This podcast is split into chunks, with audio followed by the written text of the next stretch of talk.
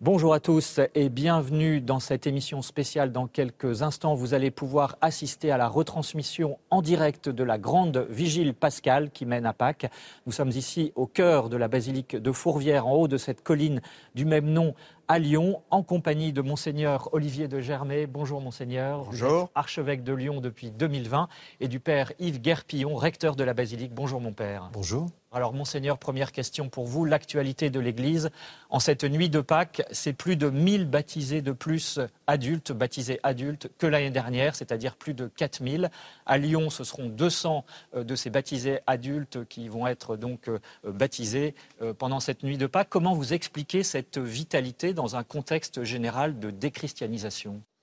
Bah, écoutez, moi, personnellement, je vois cette, euh, cette augmentation généralisée du nombre de catéchumènes vraiment comme un signe du Seigneur. Euh, nous sommes dans un contexte. Euh, Donc les catéchumènes, ce sont les baptisés adultes, hein, c'est le nom. Les adultes qui vont être baptisés, qui se préparent au baptême. Et de fait, un peu partout, euh, quand on parle avec les prêtres, quand on parle avec des, des évêques, c'était le cas récemment à Lourdes, tout le monde dit Ah, on ne sait pas ce qui se passe, on ne sait pas d'où ils viennent. Ils nous viennent, de, ils tombent du ciel, ces catéchumènes, ces adultes qui, qui demandent à être baptisés. Et je crois que c'est vraiment, je disais, un, signe du Seigneur dans, un contexte un petit peu morose, où euh, je me souviens, après la précédente assemblée de, des évêques à Lourdes, celle de novembre, où, qui avait été difficile, en rentrant ici, j'ai vu des gens qui me disaient, mais, mais monseigneur, euh, on a un peu honte, on a envie de se cacher, on a envie de se taire. Et, moi, spontanément, j'aurais dit, mais non, pas du tout, la, mission, elle, continue. Et, et par la suite, partout, on a vu ces, ces, ces catéchumènes arriver. Et moi, je, pense qu'à travers ça, le, Seigneur nous dit, mais, euh, mais la mission, elle continue. Et c'est pas nous que nous annonçons, c'est le Christ. Et le Christ, il est à l'œuvre et il agit aujourd'hui. Et donc, c'est vraiment pour moi un beau signe d'espérance de voir tous ces adultes qui ont soif. C'est aussi euh, quelque chose, un phénomène qui vous oblige en tant qu'évêque. Vous avez pour mission d'enseigner, hein, de former finalement ces nouveaux baptisés. C'est quelque chose qui vous tient à cœur? Alors ça, c'est effectivement un enjeu qui est très important parce qu'il ne suffit pas d'avoir des catéchumènes et puis de regarder simplement les chiffres. C'est vrai que 209 euh, catéchumènes, c'est bon, ça fait plaisir. Effectivement, l'important, c'est comment est-ce que nous les accompagnons, comment, nous faisons en sorte qu'ils vivent une expérience spirituelle authentique, une vraie rencontre du Christ, et qu'ils intègrent les différentes dimensions de la vie chrétienne. Parce que parfois, il y a une, expérience authentique, euh, euh, spirituelle authentique, je, le constate en particulier dans les lettres que je reçois, c'est assez émouvant. Mais ensuite, il s'agit de les initier à, la prière, les initier à la lecture de la parole de Dieu, à la liturgie, les incorporer dans, dans une communauté. hein, Parce que être chrétien, c'est pas quelque chose de purement individualiste. Donc, effectivement, c'est tout un enjeu de faire en sorte que l'ensemble de nos communautés chrétiennes prennent conscience qu'elles ont un rôle à jouer pour accueillir, incorporer ces catéchumènes et les accompagner à la suite de Christ. Alors, Père Guerpillon, vous êtes le recteur de cette basilique de Fourvière. Cette basilique, c'est un peu un point de repère hein, dans la vie des Lyonnais, qu'on soit croyant ou non d'ailleurs. Comment se manifeste cette attraction dont on parlait, qui s'adresse aux, aux baptisés adultes, mais qui s'adresse finalement à tous les Lyonnais euh, tous les jours de l'année, ici à Fourvière? Alors, je crois qu'on peut vraiment dire que, que Fourvière, c'est un petit peu un phare pour l'évangélisation. C'est vrai que Monseigneur de Germay a écrit une lettre qui s'appelait Cap sur la mission. Et c'est vrai qu'on. Il faut savoir que Fourvière attire beaucoup de gens. Il y a à peu près 2 500 000 personnes qui viennent chaque année à Fourvière. Des gens qui représentent toute la population française.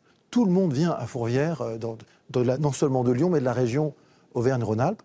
Et puis, ce qui est très touchant par rapport à ce lien, à cette attraction de, de, Fourvière, c'est que il faut savoir que la chapelle de, la Vierge, qui date de la fin du XIIe siècle, a été un lieu au XIXe très fort où de nombreuses congrégations religieuses missionnaires ont été fondées. Hein, je pense aux frères maristes, je pense à la Société des missions africaines. Euh, Il y a plein de, de- congrégations qui sont nées, qui sont parties d'ici, et pour évangéliser le monde entier, notamment en Océanie.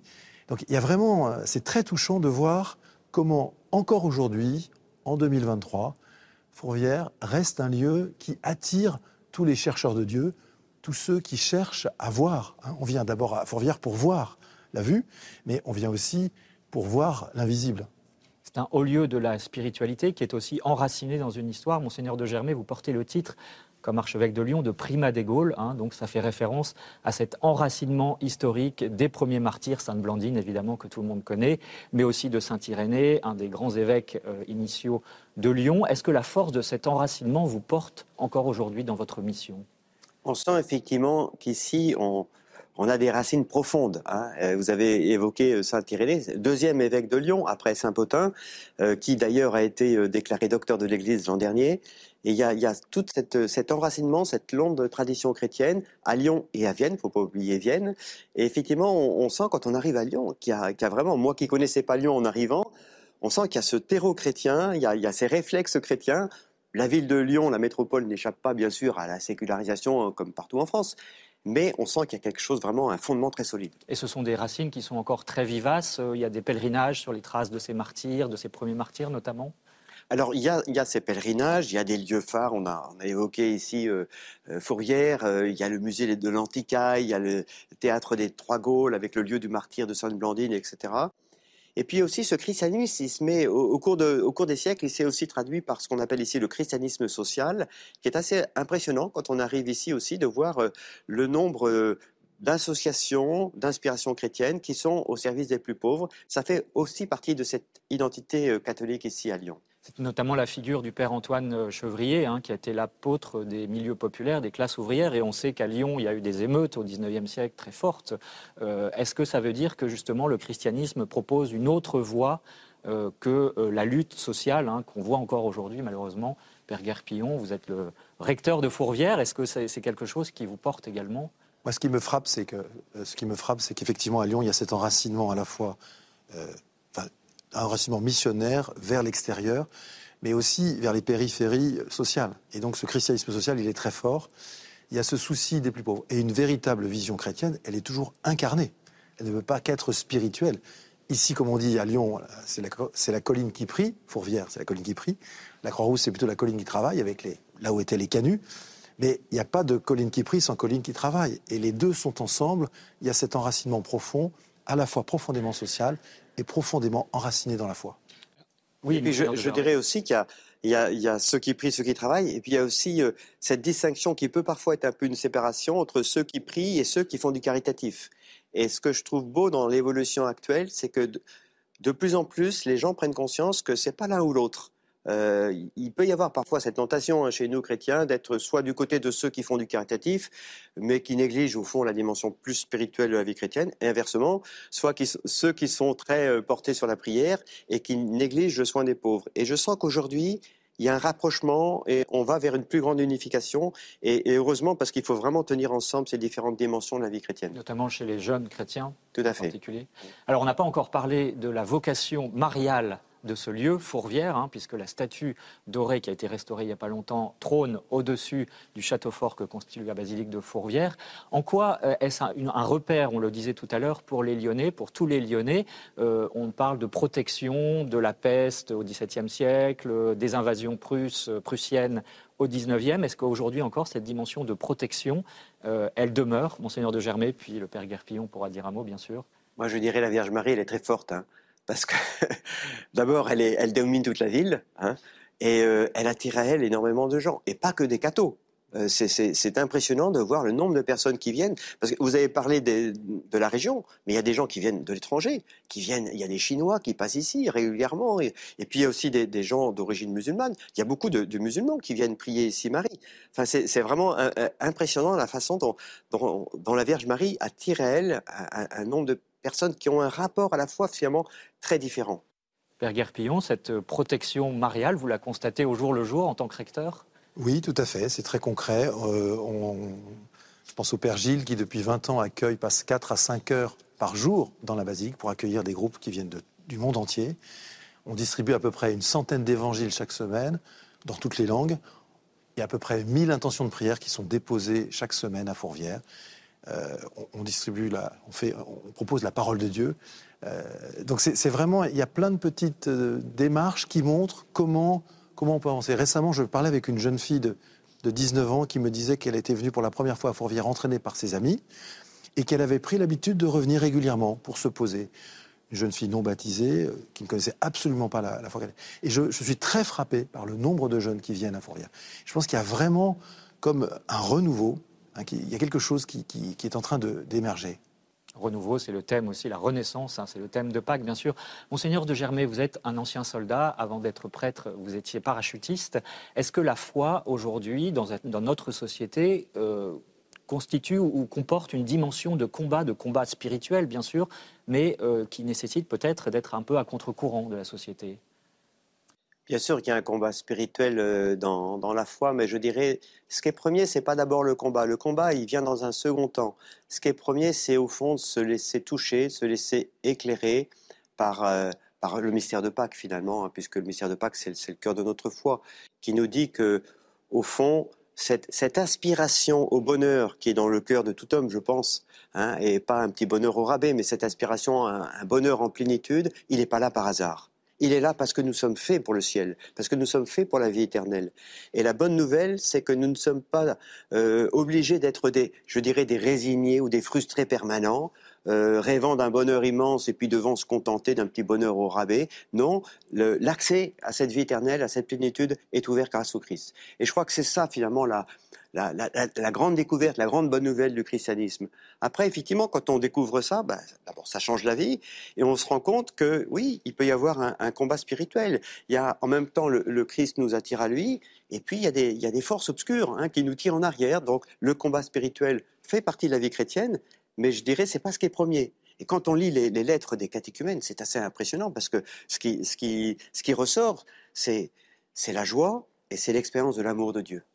Ça vous porte et ici, vous voyez, nous sommes dans cette basilique de, Fourvière. J'ai en tête la lettre d'une catéchumène euh, qui a, vécu des épreuves très douloureuses et qui a entendu, elle écrit dans sa lettre, j'ai entendu comme une voix intérieure, va, va dans l'église. Et elle écrit, je suis rentré à Fourvière, il y avait la messe, ce fut la première messe de ma vie. Et là, le Seigneur m'a guéri et le Seigneur m'a consolé et j'ai expérimenté l'amour de Dieu. c'est magnifique. C'est Paul Claudel. Non, oui, c'est ça. Père Guerpillon, justement, Pâques est donc synonyme de renaissance, mais aussi d'espérance. Hein, Monseigneur Germain vient de le dire. Comment est-ce que vous, euh, vous ressentez cette espérance et qu'est-ce que vous avez envie de dire, puisqu'on va vous retrouver dans quelques instants pour la retransmission de cette grande veillée, cette grande vigile pascale de la nuit de Pâques hein, qui célèbre la résurrection du Christ alors moi, ce que j'ai envie de dire, c'est que pour Fourvière, on a vraiment le désir de développer une culture de l'accueil. On a une, vision qui a été développée par mon prédécesseur avec une équipe qui dit clairement que, que Fourvière est une maison de prière ouverte à tous, où chacun est accueilli par Marie pour pouvoir rencontrer Jésus et repartir dans la paix. Donc j'ai vraiment à cœur de déployer cette vision. Et on a aussi un beau projet qui va démarrer en septembre 2023, une école de la mission. On va accueillir une dizaine de jeunes qui viendront habiter sur place à Fourvière. On a des studios qui sont en train d'être aménagés et qui s'engageront dans un parcours de formation, justement, pour devenir davantage disciples missionnaires et donc mettre en pratique très concrètement cet accueil à Fourvière et ce témoignage de l'Évangile.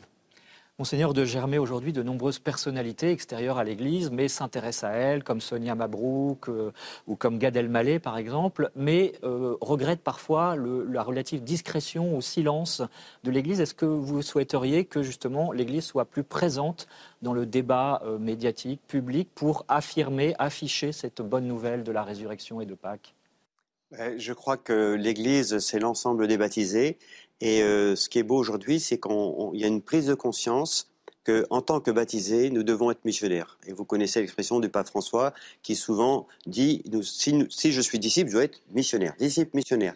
Et on voit, moi je suis témoin ici euh, à Lyon en particulier, de, paroisses qui ont vraiment qui ont enclenché ce processus de conversion pastorale et missionnaire des, paroisses et une prise de conscience de plus en plus grande. il y a encore du chemin à parcourir, bien sûr, mais de, de, de baptiser, de gens qui disent mais j'ai j'ai cette mission d'annoncer le Christ, de rendre compte de mon espérance. Il ne faut pas avoir peur. Il ne faut pas avoir peur et puis il faut aussi se former parce que c'est un apprentissage, apprendre à témoigner, être capable de dire qui est le Christ pour moi, comment il est présent dans ma vie. Mais je crois que nous sommes euh, sur le bon chemin de ce point de vue-là. Peut-être une dernière question liée à l'actualité parce que Pâques, c'est aussi le passage de la mort à la vie. Et évidemment, le débat sur la fin de vie va agiter, a déjà agité les, les précédents mois et les mois à venir. Qu'est-ce que cette lumière de Pâques dit de ce débat justement sur la question de la fin de vie et de l'euthanasie? Alors c'est vrai que lorsque nous débattons sur la fin de vie, nous le faisons, nous chrétiens, avec des arguments de, raison pour pouvoir dialoguer avec ceux qui ne partagent pas notre foi. C'est sûr que la, la lumière de Pâques nous rend les choses beaucoup plus évidentes. C'est vraiment, on voit bien que c'est le choix entre la vie et la mort finalement. Mais si nous voulons dialoguer avec ceux qui ne partagent pas notre foi, je pense qu'il faut aussi utiliser des arguments de raison. Et, je crois qu'il faut être capable de prendre conscience aujourd'hui que nous sommes très marqués par une, culture individualiste Et on oublie que dans une société, il faut toujours articuler les droits individuels avec le souci du bien commun. Et on voit bien dans cette succession de lois sociétales que nous sommes depuis quelques années en train de, focaliser simplement sur les droits individuels. Typiquement, les gens disent bah, si j'ai envie de mourir, j'ai le droit de mourir. Et nous oublions euh, le souci du bien commun.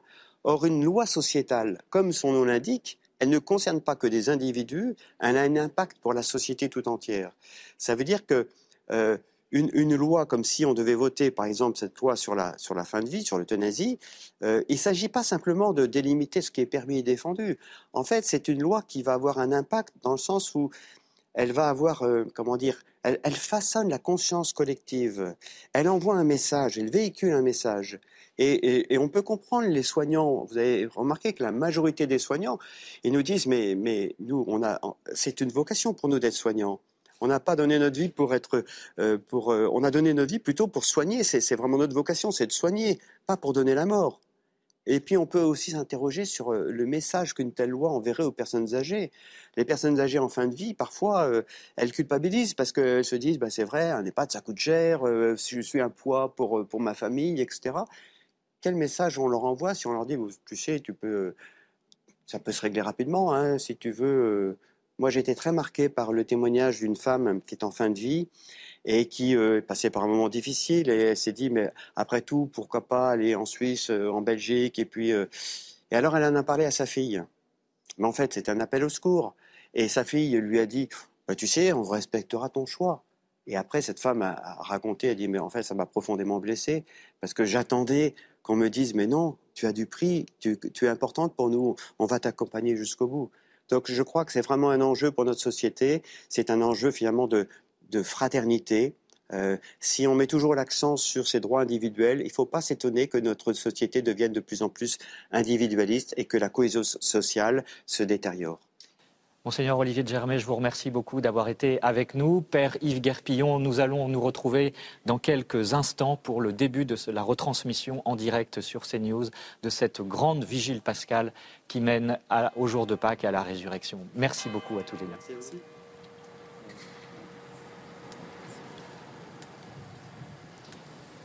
Pour vous faire vivre cette euh, grande vigile pascale, je suis en compagnie du Père Samuel Vigo. Il est Au nom du Père et du Fils démarre la et du Saint-Esprit. Amen. La grâce de Jésus notre Seigneur, la communion, l'amour de Dieu le Père et la communion de l'Esprit Saint soient toujours avec vous. Et avec votre Frères et sœurs, en cette nuit très sainte où notre Seigneur Jésus-Christ est passé de la mort à la vie, l'Église invite tous ses enfants disséminés de par le monde à se réunir pour veiller et prier. Nous allons donc commémorer la Pâque du Seigneur, le passage, en écoutant sa parole et en célébrant ses mystères. Ainsi, nous aurons l'espérance d'avoir part à son triomphe sur la mort et de vivre avec lui en Dieu. La particularité de cette première partie de cette grande veillée est de commencer à l'extérieur de la basilique de Fourvière où nous sommes ici en direct. Par ton Fils, tu as apporté à tes fidèles le feu de ta splendeur. Sanctifie ce feu nouveau.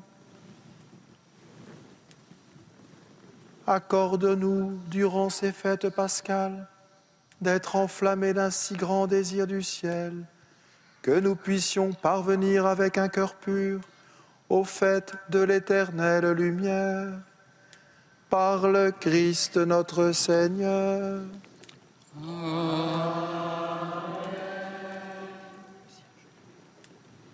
Père Samuel Vigo, quel est le symbole de ce démarrage à l'extérieur de cette nuit dans laquelle commence cette veillée? Oui, cette euh, célébration commence dans la nuit qui symbolise euh, le, Christ. tombeau. La nuit de la mort. Hier et aujourd'hui. Et au cœur de cette nuit euh, jaillit un feu qui était béni par le célébrant. Commencement symbole de la résurrection. De chose. La lumière a triomphé des ténèbres. Et ce cierge pascal symbolise le Christ sur lequel on représente les plaies Oméga Voilà, il y a une croix qui est sur le cierge pascal. Le cierge pascal symbolise le Christ pendant toute la célébration et tout le temps pascal, le Christ ressuscité. Il y a cette croix que nous voyons qui nous rappelle que le Christ est passé par la mort. À lui la gloire et la puissance. Le prêtre est en train de mettre des grains d'encens sur les cinq plaies pour les siècles des siècles. Amen.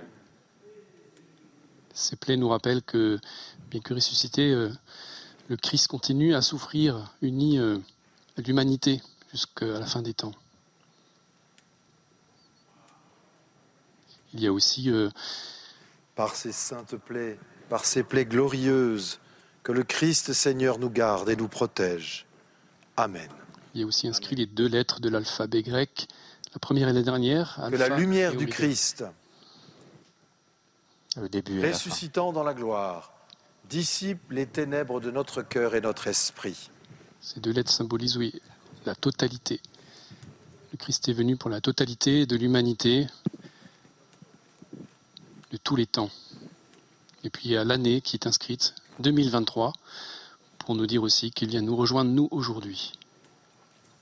Ce n'est pas uniquement une commémoration, hein, c'est vraiment une actualisation de ce qui s'est passé il y a 2000 ans. En cette célébration, nous faisons pas seulement mémoire, mais une mémoire active. Le Christ se rend présent au milieu de son peuple. Sa résurrection est comme rendue présente, actualisée en cette célébration. La résurrection qui a eu lieu il y a 2000 ans à Jérusalem. Voilà, et comme nous sommes en haut de cette colline de Fourvière, ici à Lyon, eh bien, il y a beaucoup de vent, comme souvent. C'est un des premiers symboles de cette grande vigile pascale. Hein. Vigilance, ça vient, c'est le même mot, la même étymologie en attendant l'événement de la résurrection qui sera célébré à la fin de cette vigile pascale.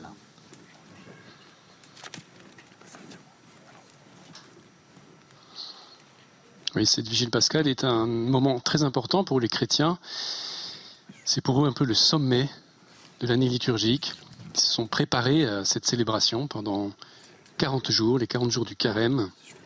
Beaucoup se sont confessés, c'est-à-dire ont reçu le, par, pardon de leurs péchés, pour avoir un cœur purifié pour vivre cette célébration. Ils ont souvent une grande attente pour cette fête, désir être renouvelés dans, leur vie chrétienne, euh, recevoir un élan nouveau pour vivre les exigences de l'Évangile.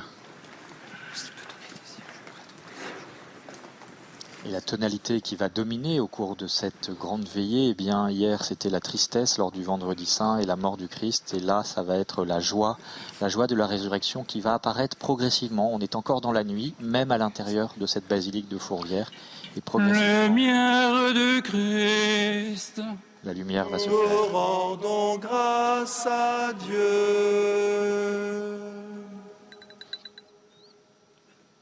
C'est une première partie de la liturgie qui s'appelle euh, l'Office des Lumières, où il y a cette annonce de la résurrection du Christ qui est progressive, avec cette lumière qui va petit à petit envahir la basilique qui est encore dans la nuit, la lumière qui va se répandre depuis le cierge pascal sur tous les cierges des fidèles.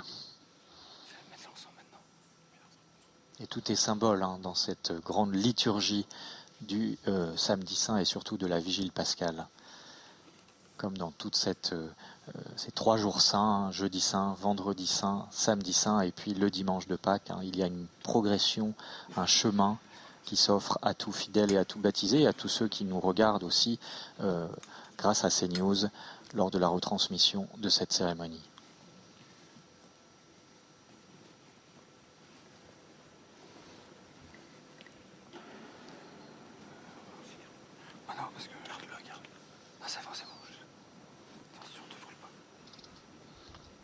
Voilà, chaque baptisé est invité à porter un cierge avec cette lumière du cierge pascal.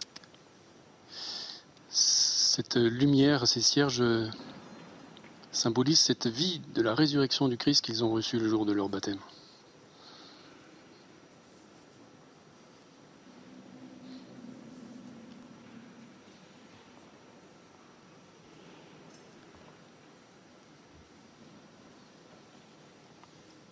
pour le moment, nous sommes encore dans le silence au cours de cette, ce début de cérémonie, alors que d'ici quelques minutes, nous allons entendre le chant, un chant de joie, le chant de l'exultète, qui rappelle justement cette résurrection du Christ. Oui, le mot euh, latin exultet signifie euh, exulter, se réjouir vivement.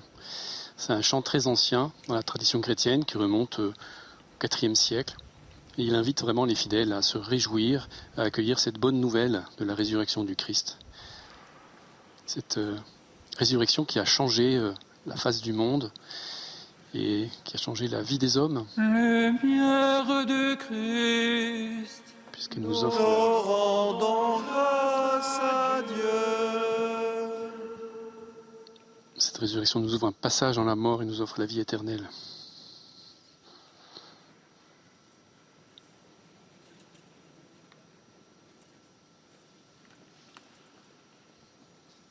Beaucoup de recueillements hein, au cours de ce début de, vigile pascal, bien sûr, euh, lié à, l'obscurité.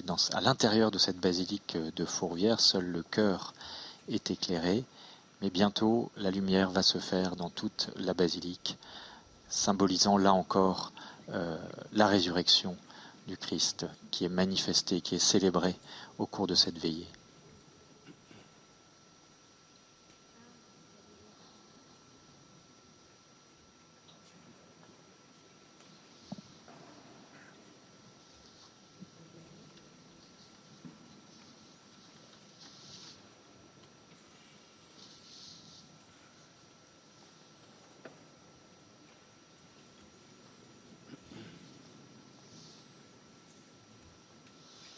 Il faut dire aussi, euh, Père Samuel Vigo, que euh, les différentes parties de cette cérémonie, euh, après cette cérémonie de la lumière, cet office de la lumière, eh bien, il va, il va y avoir de nombreuses lectures de l'Ancien et du Nouveau Testament qui vont rappeler l'histoire du salut, l'alliance de Dieu avec les hommes, et on va progresser dans cette alliance jusqu'à la résurrection finalement. Oui, voilà. Cet office cette première partie qu'on appelle Office de la lumière se termine avec le chant de l'exultète et puis commencera une longue liturgie de la parole. Habituellement, le dimanche, il n'y a que deux lectures et un psaume avant l'évangile. Ici, nous entendrons euh, huit lectures, neuf au total avec euh, l'évangile, le récit de l'évangile. Voilà, c'est une longue, une longue liturgie de la parole où on prend le temps de réécouter l'histoire du salut, c'est-à-dire cette histoire où Dieu est intervenu pour rejoindre l'humanité, pour faire alliance avec l'humanité, euh, lui porter secours dans ses épreuves, dans son chemin, dans son pèlerinage sur la terre.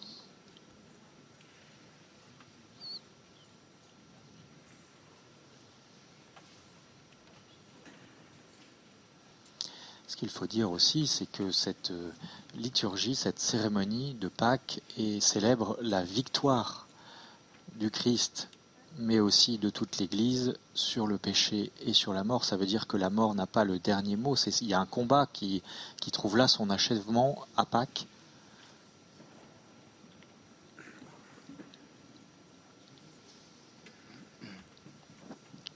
C'est ce que nous allons découvrir au fur et à mesure qui va se dévoiler à travers euh, les symboles, à travers la lumière, à travers l'eau, à travers le baptême aussi qui sera célébré lors de cette nuit de Pâques. Comme c'est la coutume, euh, il y en a plus de 5000 cette année en France de baptisés adultes qui seront baptisés dans la nuit de Pâques. Et là aussi, pour eux, en quelque sorte, il y aura un passage, un passage de la mort à la vie, la vie divine, la vie de la grâce, qui euh, désormais sera leur.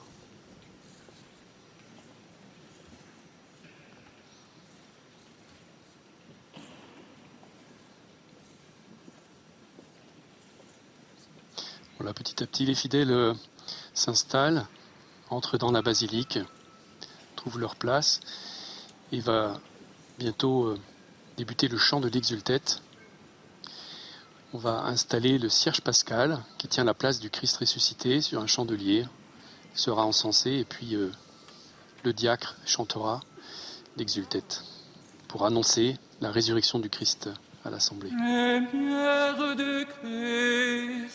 De Christ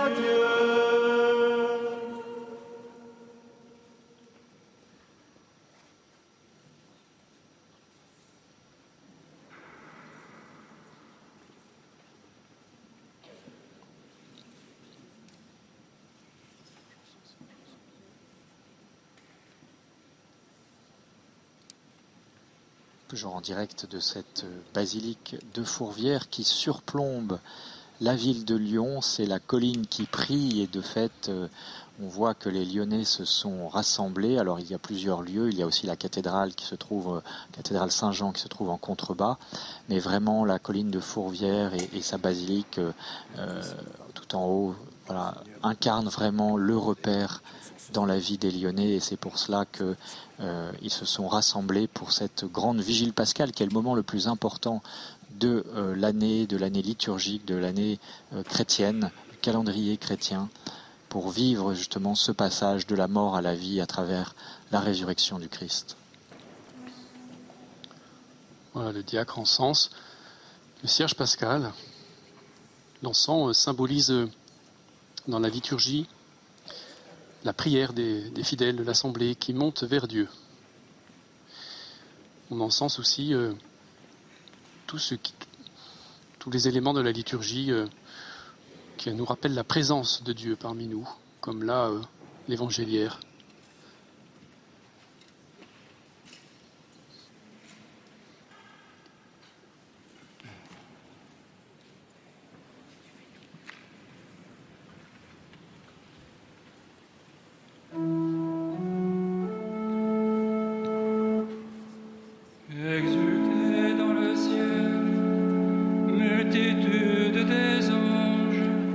le chant de. Célébrer les mystères divins, résonne, trompette du salut, pour la victoire d'un si grand roi. Que la terre elle aussi soit heureuse, irradiée de tant de feux, illuminée de la splendeur du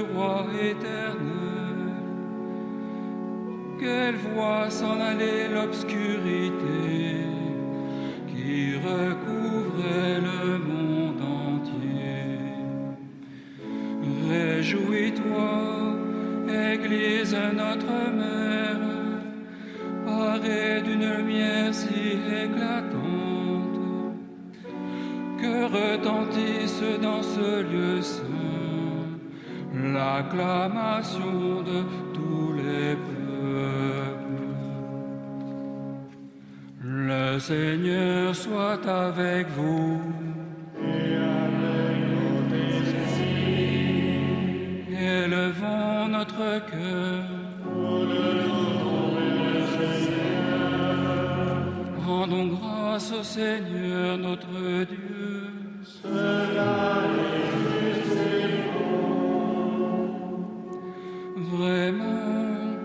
il est juste et bon de chanter à pleine voix dans tous les lands du cœur et de l'esprit. Le Père Tout-Puissant, Dieu invisible, et son Fils unique, Jésus-Christ, notre Seigneur. C'est lui qui a remis, qui a remis pour nous Père éternel le prix de la dette encourue par Adam. C'est lui qui répandit son sang par amour pour effacer la condamnation du premier péché. Car voici la fête de la Pâque, dans laquelle est mis à mort l'agneau véritable dont le sang consacre les portes des croyants. Voici la nuit où tu as tiré d'Égypte les enfants d'Israël, nos pères, et leur a fait passer la mer rouge à pied sec. Voici la nuit où le feu d'une colère lumineuse a dissipé les ténèbres du péché. Qui arrache au monde corrompu, aveuglé par le mal, ceux qui aujourd'hui et dans tout l'univers ont mis leur foi dans le Christ. Nuit qui les rend à la grâce et leur ouvre la communion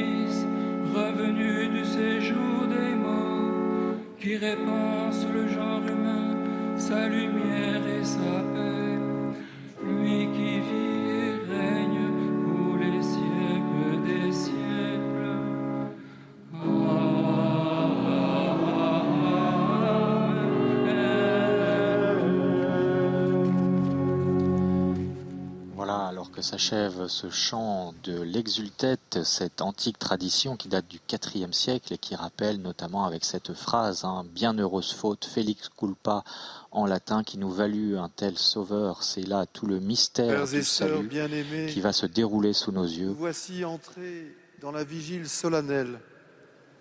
Écoutons maintenant d'un cœur paisible la parole de Dieu. Méditons et voyons comment, dans les temps passés, Dieu a sauvé son peuple et comment, dans ces temps qui sont les derniers, il nous a envoyé son Fils comme rédempteur.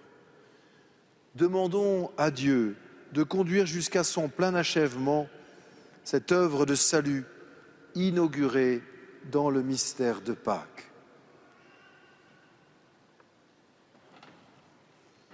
Nous allons donc entendre les lectures de l'Ancien Testament les unes après les autres, ici en direct de la basilique de Fourvière, en cette vigile pascale, à commencer par le récit de la Genèse et de la création du monde et aussi de l'homme et de la femme.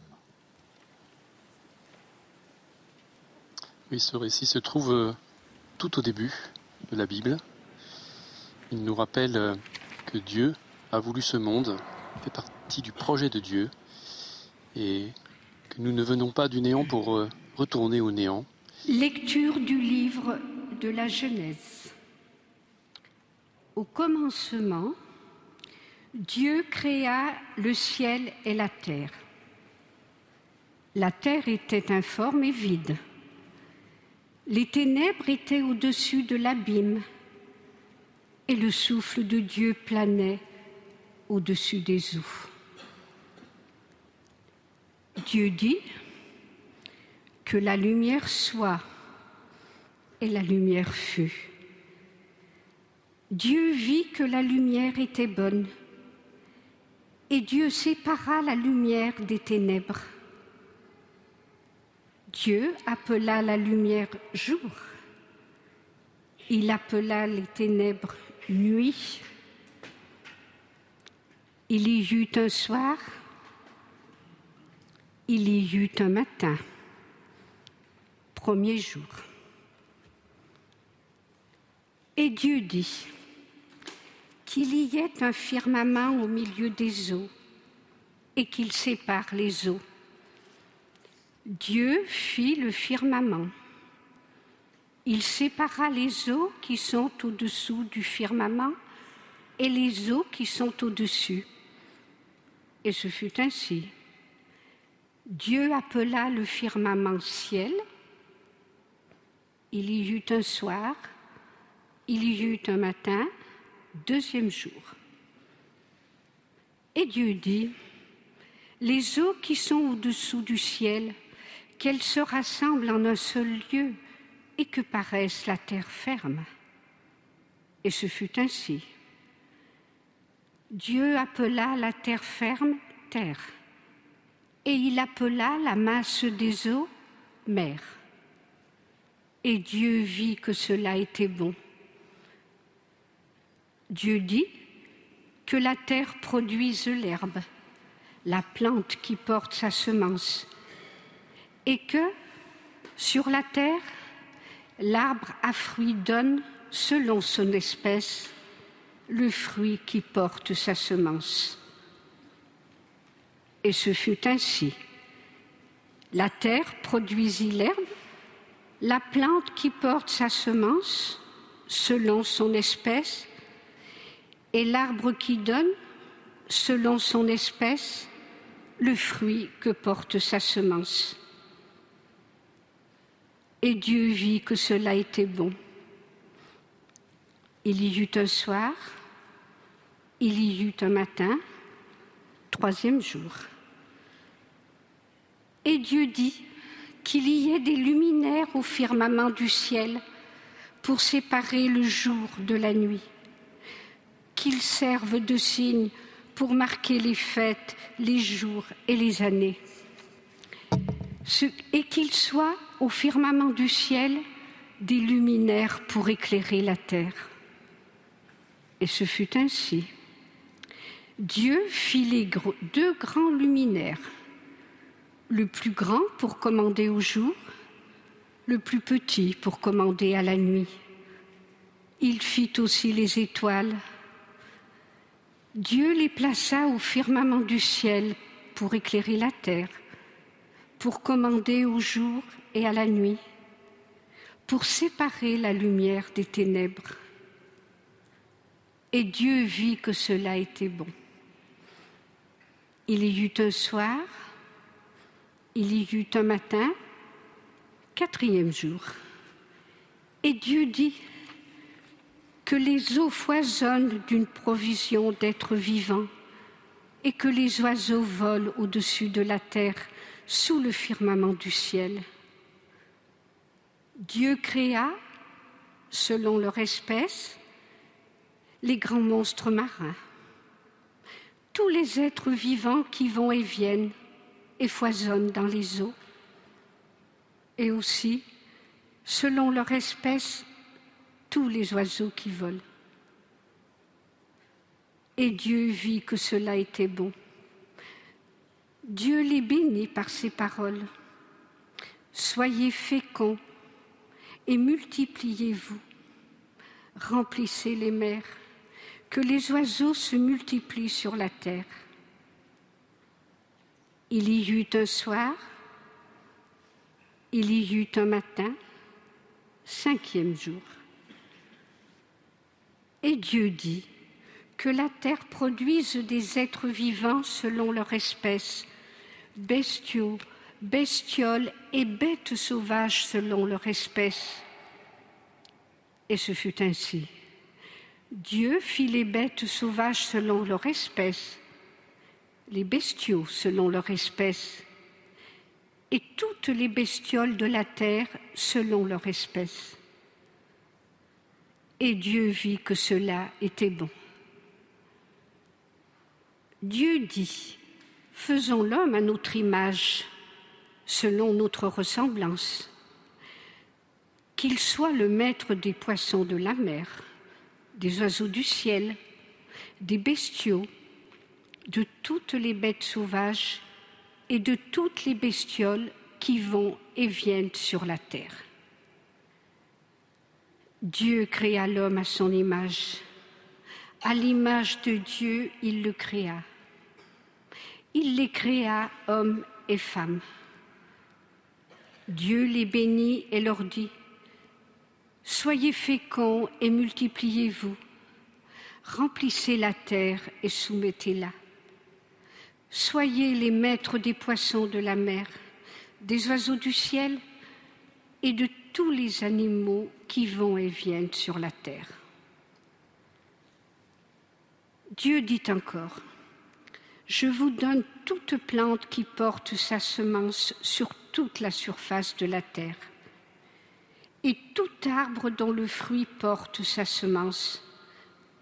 Telle sera votre nourriture à tous les animaux de la terre, à tous les oiseaux du ciel, à tout ce qui va et vient sur la terre et qui a le souffle de vie. Je donne comme nourriture toute herbe verte. Et ce fut ainsi. Et Dieu vit tout ce qu'il avait fait. Et voici, cela était très bon. Il y eut un soir, il y eut un matin, sixième jour. Ainsi furent achevés le ciel et la terre et tout leur déploiement. Le septième jour, Dieu avait achevé l'œuvre qu'il avait faite. Il se reposa le septième jour toute l'œuvre qu'il avait faite. Parole du Seigneur. on retiendra de ce long récit de la création que la création a été créée bonne par Dieu. Dieu vit que cela était bon et que l'homme constitue le sommet de cette même création.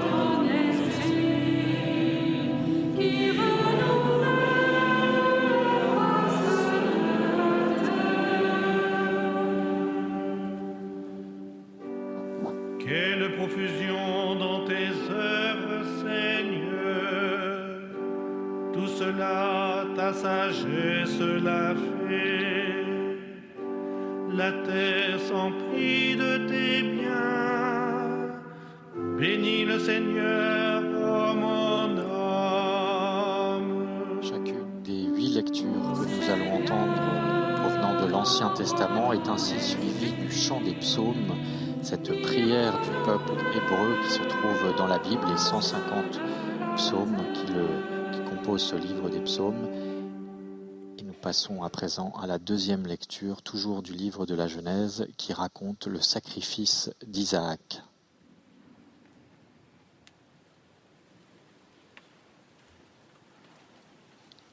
Sans oublier effectivement la prière conclusive du prêtre qui résume en quelque sorte le cette lecture que nous venons d'entendre.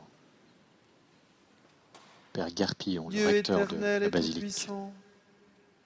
Toi qui es admirable dans la réalisation de toutes tes œuvres, donne à ceux que tu as rachetés de comprendre que le sacrifice du Christ notre Pâque, à la plénitude des temps, est une œuvre plus merveilleuse encore que la création au commencement du monde. Lui qui vit et règne pour les siècles des siècles. Deuxième lecture, le sacrifice d'Isaac, toujours tiré du livre de la Genèse. Oui, ce récit est un peu difficile parfois à comprendre et peut nous choquer. Ben, Comment Dieu peut-il demander à Abraham de sacrifier son fils unique? En réalité, Dieu met Abraham, la foi d'Abraham à l'épreuve. Là, c'est le Père des croyants, sa foi nous est donné un exemple. Du livre de la Genèse. En ces jours-là, Dieu mit Abraham à l'épreuve. Il lui dit Abraham, celui-ci répondit Me voici.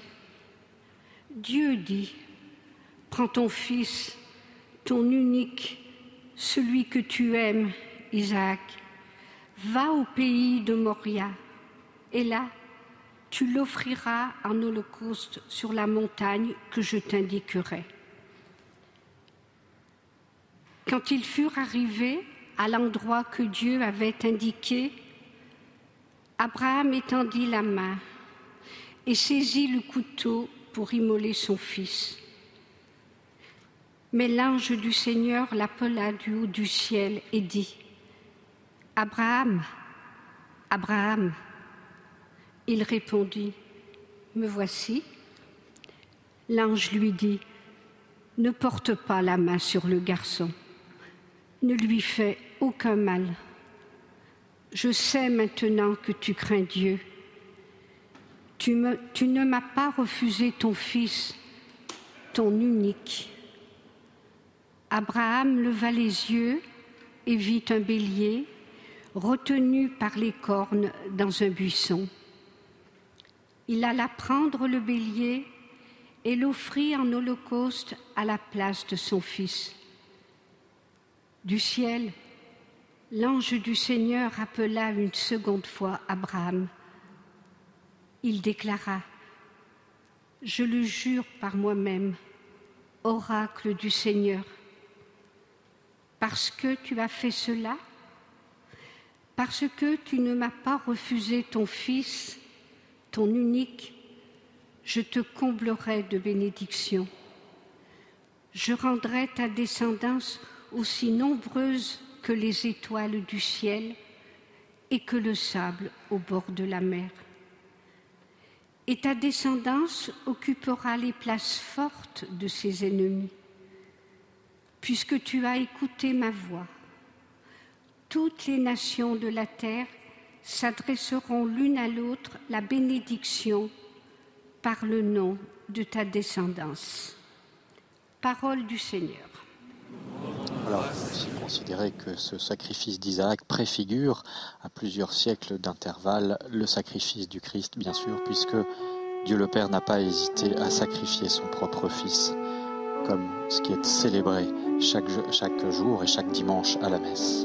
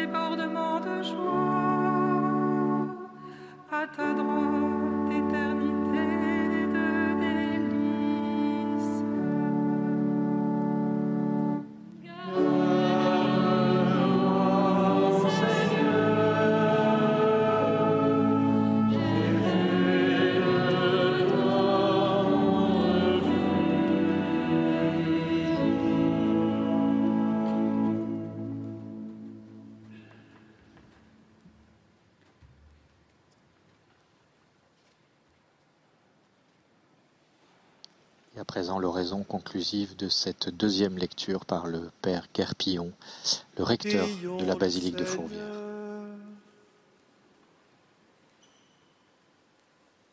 Dieu très haut, Père des croyants, en répandant la grâce de l'adoption, tu multiplies sur toute la terre les fils de ta promesse. Par le mystère pascal, tu établis ton serviteur Abraham, Père de toutes les nations, comme tu en as fait le serment. Accorde aux peuples qui t'appartiennent la grâce d'entrer dignement dans cet appel. par le Christ notre Seigneur.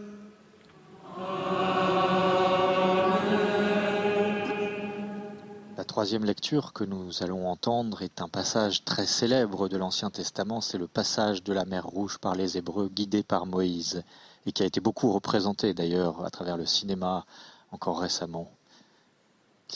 Oui, euh, Dieu a libéré son peuple en le fa- faisant traverser la mer Rouge à pied sec. C'est l'origine du mot Pâques, qui veut dire passage. Lecture du livre de l'Exode. En ces jours-là, le Seigneur dit à Moïse, Pourquoi crier vers moi? Ordonne aux fils d'Israël de se mettre en route. Toi, lève ton bâton, étends le bras sur la mer, fends-la en deux, et que les fils d'Israël entrent au milieu de la mer à pied sec. Et moi, je ferai en sorte que les Égyptiens s'obstiennent. Ils y rentreront derrière eux. Je me glorifierai aux, dép- aux dépens de Pharaon et de toute son armée, de ses chars et de ses guerriers. Les Égyptiens sauront que je suis le Seigneur quand je me serai glorifié aux dépens de Pharaon, de ses chars et de ses guerriers.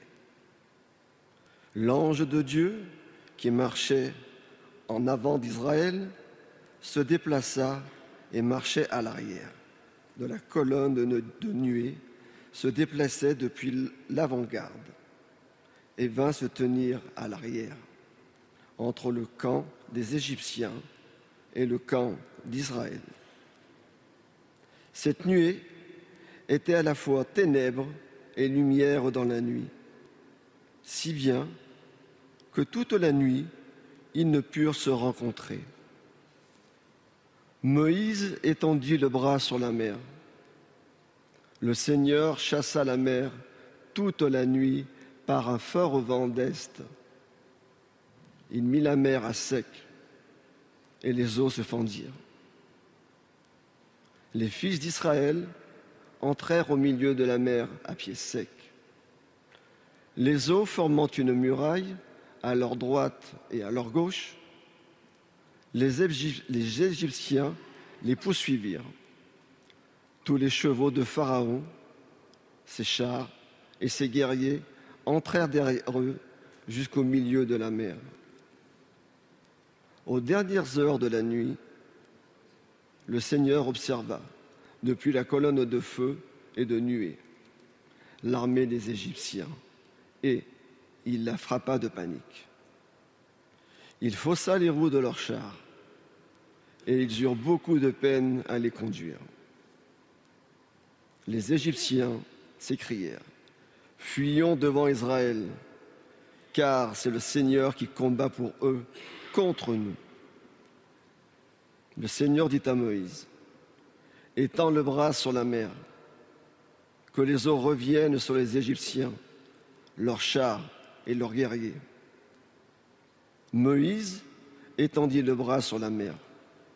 Au point du jour, la mer reprit sa place. Dans leur fuite, les Égyptiens s'y heurtèrent, et le Seigneur les précipita au milieu de la mer. Les eaux refluèrent et recouvrirent les chars et les guerriers. Toute l'armée de Pharaon qui était entrée dans la mer à la poursuite d'Israël.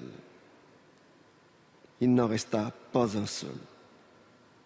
Mais les fils d'Israël avaient marché à pied sec au milieu de la mer, les eaux formant une muraille à leur droite et à leur gauche. Ce jour-là, le Seigneur sauva Israël de la main de l'Égypte. Et Israël vit les Égyptiens morts sur le bord de la mer. Israël vit avec quelle main puissante le Seigneur avait agi contre l'Égypte. Le peuple craignit le Seigneur. Il mit sa foi dans le Seigneur et dans son serviteur Moïse. Alors, Moïse et les fils d'Israël chantèrent ce cantique au Seigneur. Nous allons entendre ce fameux cantique de Moïse qui fait éclater la gloire du Seigneur qui sauve son peuple en jetant à l'eau les chevaux et les cavaliers égyptiens, symbole de l'esclavage du peuple hébreu.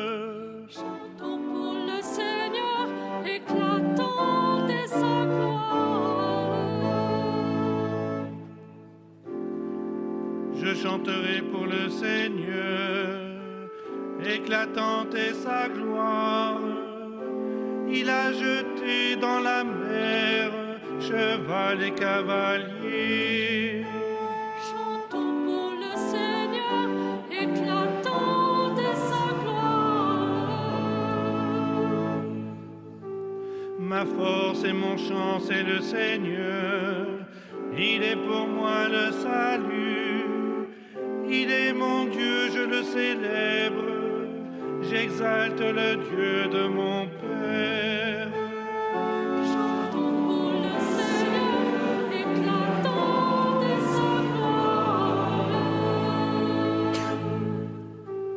Le Seigneur est le guerrier des combats. Son nom est le Seigneur. Les chars du Pharaon et ses armées, il les lance dans la mer. L'élite de leur chef a sombré dans la mer rouge. Chantons pour le Seigneur, est sa gloire. L'abîme les recouvre, ils descendent comme la pierre au fond des eaux. Ta droite, Seigneur, magnifique en sa force. Ta droite, Seigneur, écrase l'ennemi. Chantons le Seigneur, éclatante est sa gloire.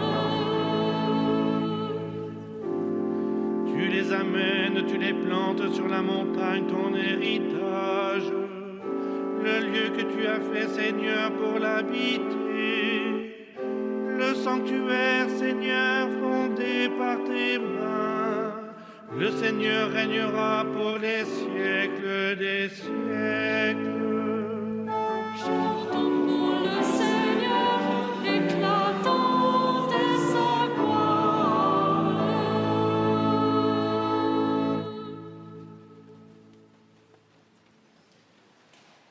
Prions le Seigneur. Maintenant encore, Seigneur Dieu, nous voyons resplendir tes merveilles d'autrefois, alors que jadis, par ta main puissante, tu as délivré un seul peuple de la poursuite de Pharaon. Tu assures désormais le salut de toutes les nations en les faisant renaître par les eaux du baptême. Fais que tous de par le monde deviennent des fils d'Abraham et accèdent à la dignité des enfants d'Israël. Par le Christ notre Seigneur. Toujours en direct de la basilique de Fourvière pour cette grande vigile pascale où se déploie l'histoire du salut à travers les différentes lectures de l'Ancien Testament. Et nous allons à présent entendre le prophète Isaïe, Isaïe qui raconte cette relation presque Lecture du conjugale du prophète entre Isaïe. le peuple d'Israël et. Parole du Seigneur adressée à Jérusalem. Ton époux, c'est celui qui t'a faite. Son nom est le Seigneur de l'univers. Ton Rédempteur, c'est le Saint d'Israël. Il s'appelle Dieu de toute la terre. Oui, comme une femme abandonnée, accablée, le Seigneur te rappelle. Est-ce que l'on te rejette, la femme de ta jeunesse dit ton Dieu. Un court instant, je t'avais abandonné, mais dans ma grande tendresse, je te ramènerai. Quand ma colère a débordé, un instant, je t'avais caché ma face, mais dans mon éternelle fidélité, je te montre ma tendresse, dit le Seigneur. ton Rédempteur. Je ferai comme au temps de Noé, quand j'ai juré que les eaux ne te submergeraient plus la terre. De même, je jure de ne plus m'irriter contre toi et de ne plus te menacer. Même si les montagnes s'écartent, si les collines s'ébranlaient, ma fidélité ne s'écarterait pas de toi. Mon alliance de paix ne serait pas ébranlée, dit le Seigneur, qui te trompe, qui te monte sa tendresse.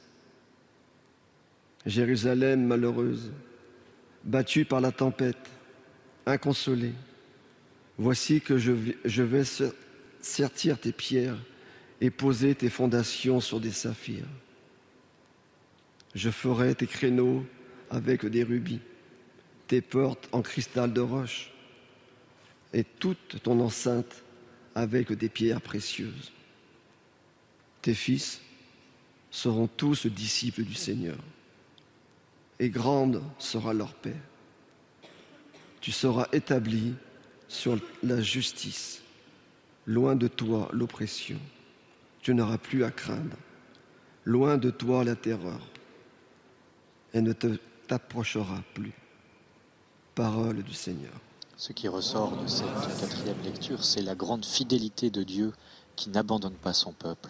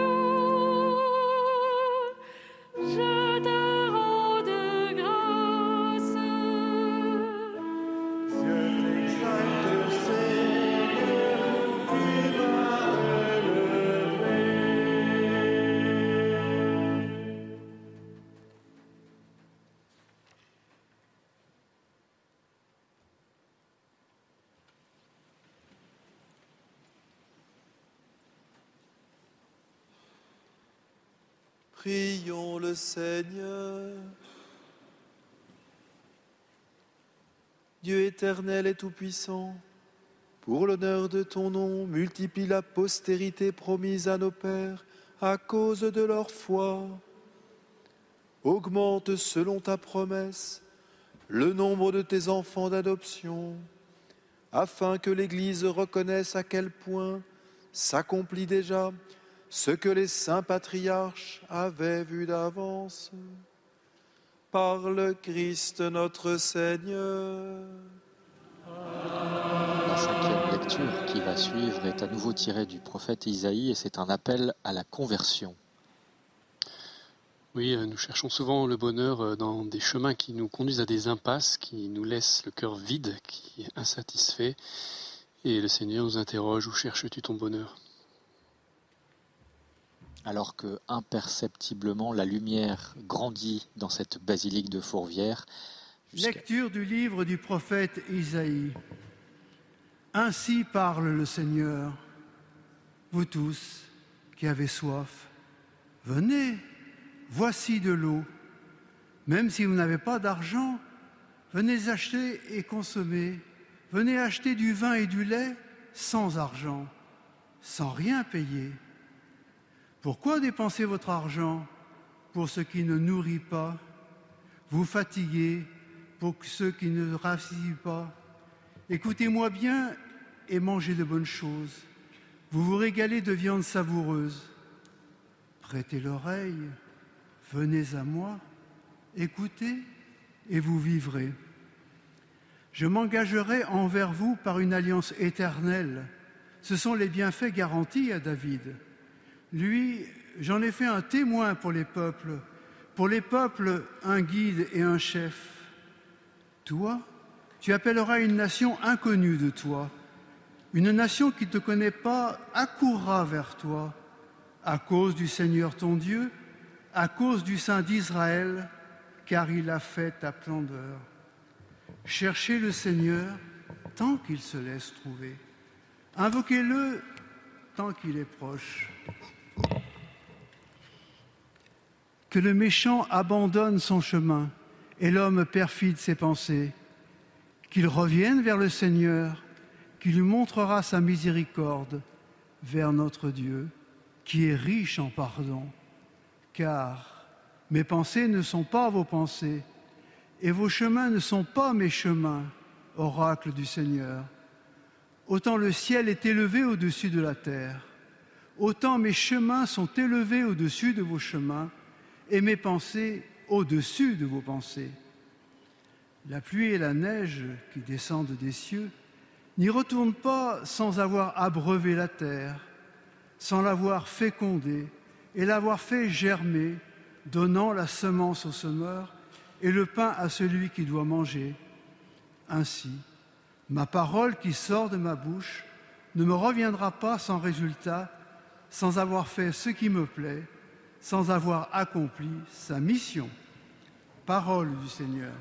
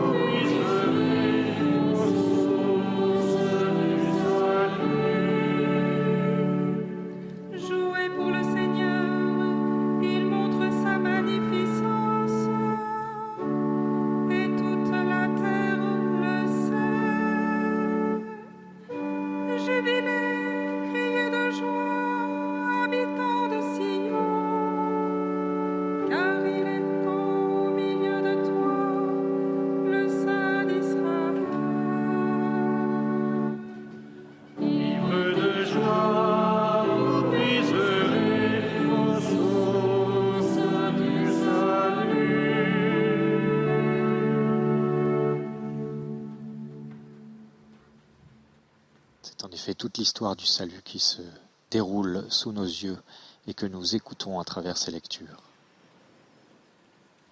Prions le Seigneur.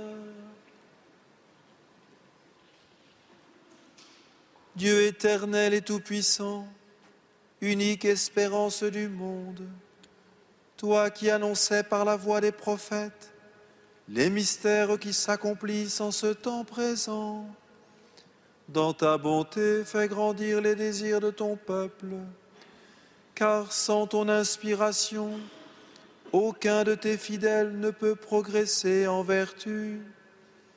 Par le Christ notre Seigneur. C'est à présent la lecture de l'épreuve que va connaître le peuple d'Israël, l'épreuve de l'exil. Oui, euh, le peuple de Dieu a été déporté à Babylone et Dieu envoie un peuple pour l'encourager à garder l'espérance. Envoie un prophète à son peuple. Lecture du livre du prophète Baruch. Écoute Israël, les commandements de vie. Prête l'oreille pour acquérir, la connaissance. Pour toi, Israël, pourquoi es-tu exilé chez tes ennemis, vieillissant sur une terre étrangère, souillé par le contact des cadavres, inscrit parmi les habitants du séjour des morts parce que tu as abandonné la source de la sagesse. Si tu avais suivi le chemin de Dieu, tu vivrais dans la paix pour toujours. Apprends où se trouvent et la connaissance et la force et l'intelligence pour savoir en même temps où se trouvent de longues années de vie, la lumière des yeux et la paix. Mais qui donc a découvert la demeure de la sagesse, qui a pénétré jusqu'à ses trésors? Celui qui sait tout en connaît le chemin. Il l'a découvert par son intelligence. Il a pour toujours aménagé la terre et l'a peuplée de troupeaux.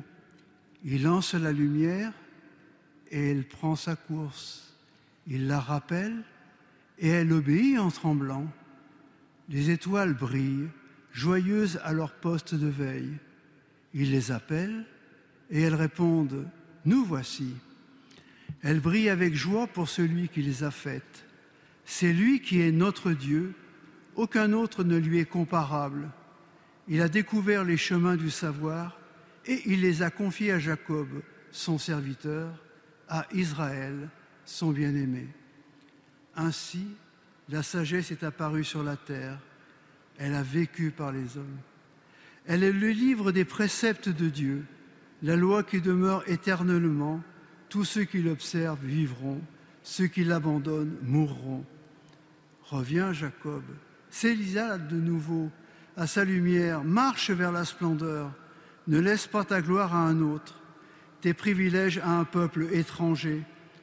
Heureux sommes-nous, Israël, car ce qui plaît à Dieu, nous le connaissons. Parole du Seigneur. Cette invitation à retrouver la sagesse, la sagesse éternelle, s'adresse aussi à nous et euh, nous invite à revenir de nos infidélités.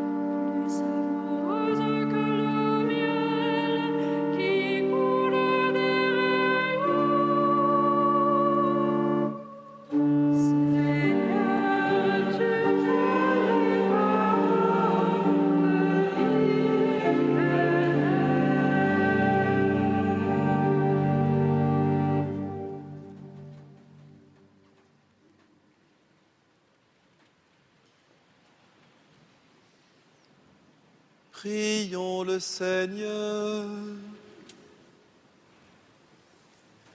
Seigneur Dieu, tu ne cesses de faire grandir ton Église en appelant à elle toutes les nations.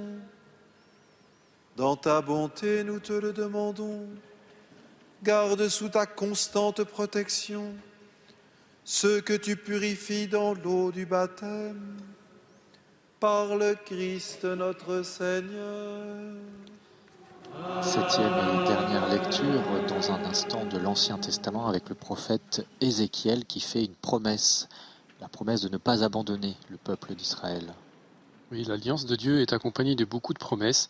Ici, euh, il y a la promesse d'un cœur nouveau que Dieu veut donner à son peuple, un cœur capable d'aimer fidèlement.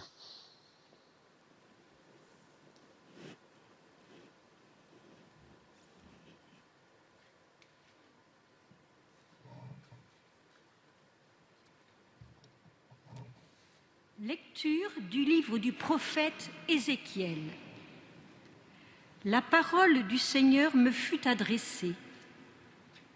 Fils d'homme, lorsque les gens d'Israël habitaient leur pays, ils le rendaient impur par leur conduite et leurs actes. Alors, j'ai déversé sur eux ma fureur à cause du sang qu'ils avaient versé dans le pays à cause des idoles immondes qui l'avaient rendu impur. Je les ai dispersés parmi les nations. Ils ont été disséminés dans les pays étrangers. Selon leur conduite et leurs actes, je les ai jugés. Dans les nations où ils sont allés, ils ont profané mon saint nom, car on disait c'est le peuple du Seigneur, et ils sont sortis de son pays.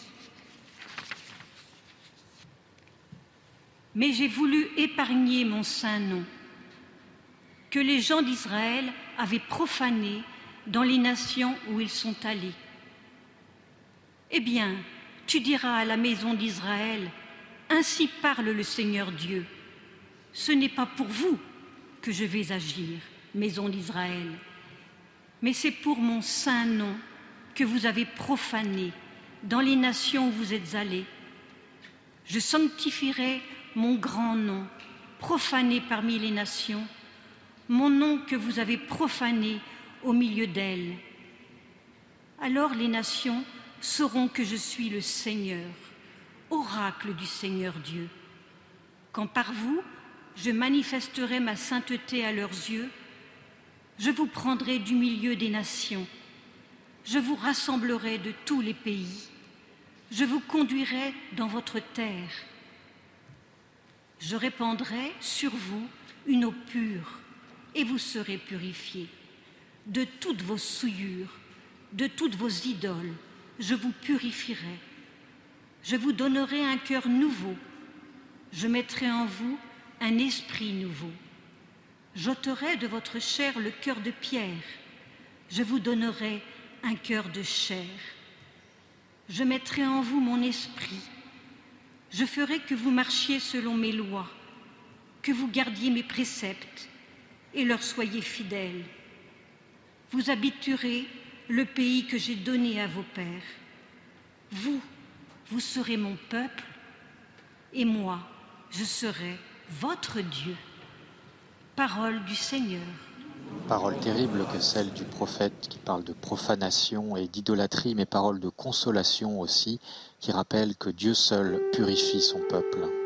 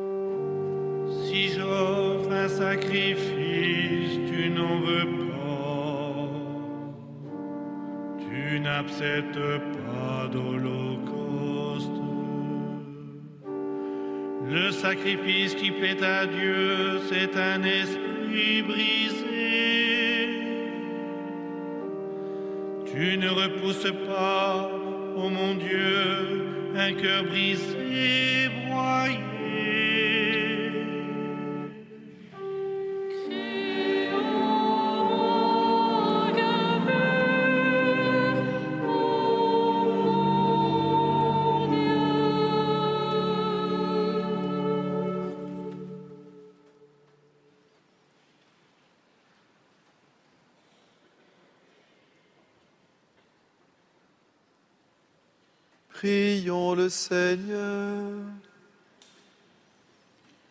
Seigneur Dieu, puissance inaltérable et lumière sans déclin, regarde avec bonté le sacrement que constitue l'Église entière, comme tu l'as prévu de toute éternité. Poursuis la paix dans l'œuvre du salut de l'humanité, que le monde entier éprouve et reconnaisse la merveille. Ce qui était abattu est relevé, ce qui avait vieilli est rénové, et tout retrouve son intégrité première en celui qui est le principe de tout, le Christ, lui qui vit et règne pour les siècles des siècles. Avec euh, cette dernière prière va retentir dans un instant le chant du Gloria. Gloria que nous n'avons pas beaucoup entendu durant ces 40 jours de carême. Oui, nous retrouvons euh, ce chant du Gloria qui est le chant, le chant des anges au jour de la naissance du Messie à Bethléem, ce Messie attendu par le peuple de Dieu et qui nous marque, qui marque ce passage de l'Ancien Testament au Nouveau Testament. C'est un chant de joie. On entend les cloches sonner Et la lumière qui revient également. Les cloches qui ont été muettes pendant deux jours, vendredi, samedi saint, nous avons fait mémoire de la mort de Jésus et de sa mise au tombeau.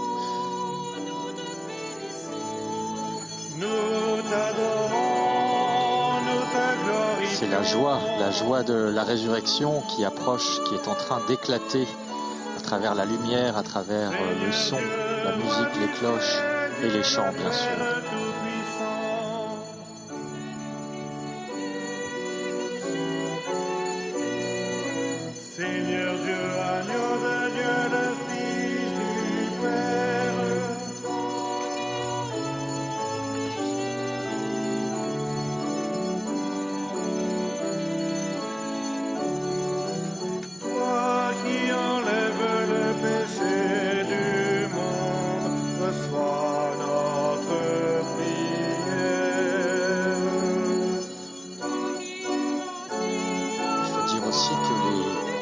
Que l'on entend à l'intérieur de la basilique, à l'extérieur, eh bien, ce sont toutes les cloches, le bourdon qui résonne euh, du haut de cette colline de Fourvière, où vous suivez en direct cette retransmission de la vigile pascale.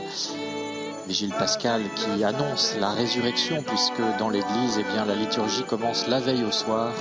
Euh, Le dimanche, en fait, commence la veille au soir.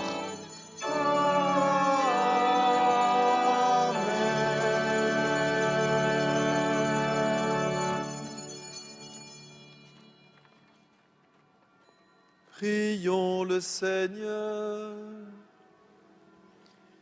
Seigneur Dieu, tu fais resplendir cette nuit très sainte par la gloire de la résurrection du Seigneur.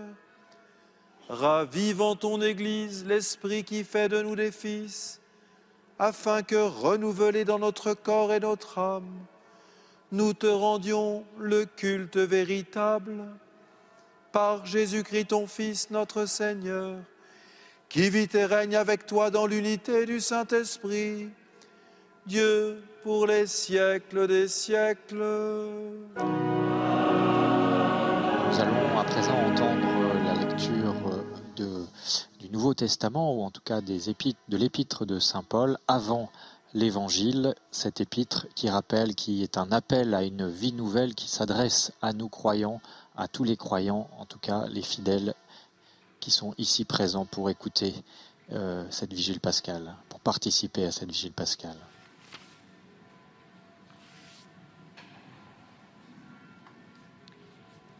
Lecture de la lettre de Saint Paul, apôtre aux Romains. Frères, nous tous qui par le baptême avons été unis au Christ Jésus, c'est à sa mort que nous avons été unis par le baptême. Si donc, par le baptême qui nous unit à sa mort, nous avons été mis au tombeau avec lui, c'est pour que nous menions une vie nouvelle, nous aussi, comme le Christ, qui, par la toute-puissance du Père, est ressuscité d'entre les morts. Car si nous avons été unis à lui par une mort qui ressemble à la sienne, nous le serons aussi par une résurrection qui ressemblera à la sienne. Nous le savons, l'homme ancien qui est en nous a été fixé à la croix avec lui pour que le corps du péché soit réduit à rien et qu'ainsi nous ne soyons plus esclaves du péché. Car celui qui est mort est affranchi du péché. Et si nous sommes passés par la mort avec le Christ, nous croyons que nous vivrons aussi avec lui. Nous le savons en effet. Ressuscité d'entre les morts, le Christ ne meurt plus. La mort n'a plus de pouvoir sur lui, car lui qui est mort, c'est au péché qu'il est mort, une fois pour toutes. Lui qui est vivant, c'est pour Dieu qu'il est vivant. De même, vous aussi, pensez que vous êtes mort au péché, mais vivant pour Dieu en Jésus-Christ. Parole du Seigneur. Cet épître de Saint Paul nous parle du baptême, de la manière d'entrer dans l'Église, alors que dans l'ancienne alliance, eh il fallait faire partie du peuple d'Israël. Ici, c'est en étant baptisé que l'on accède à cette vie divine.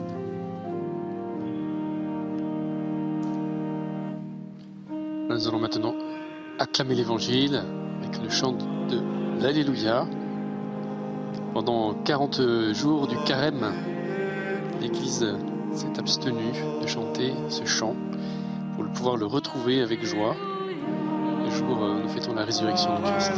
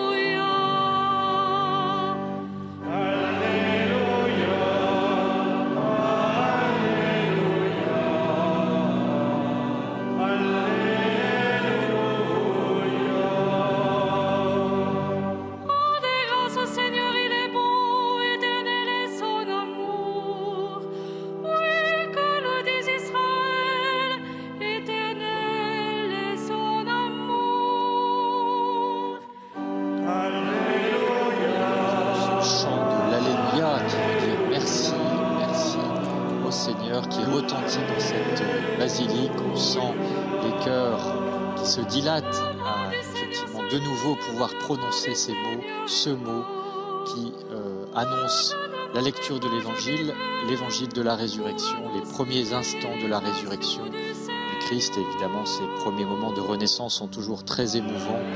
C'est la, vie qui renaît à Pâques, en quelque sorte. Et nous avons euh, beaucoup de symboles, de signes qui nous montrent la victoire de la vie, comme ces fleurs qui ont été placées là dans le cœur. Lumière qui est intense maintenant dans toute la basilique, qui montre la victoire de la lumière.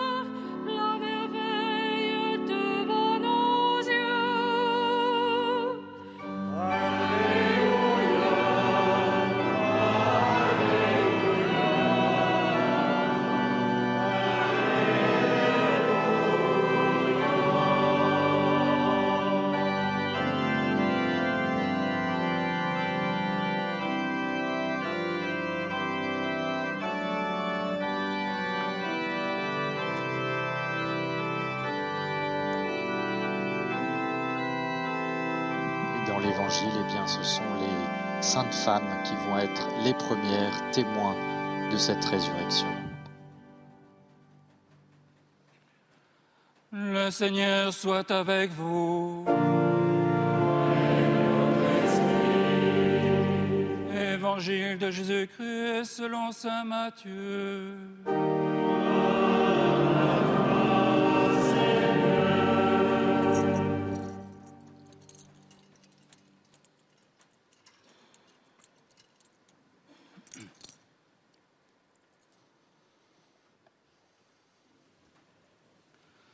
Après le Shabbat, à l'heure où commençait à poindre le premier jour de la semaine, Marie-Madeleine et l'autre Marie vinrent pour regarder le sépulcre.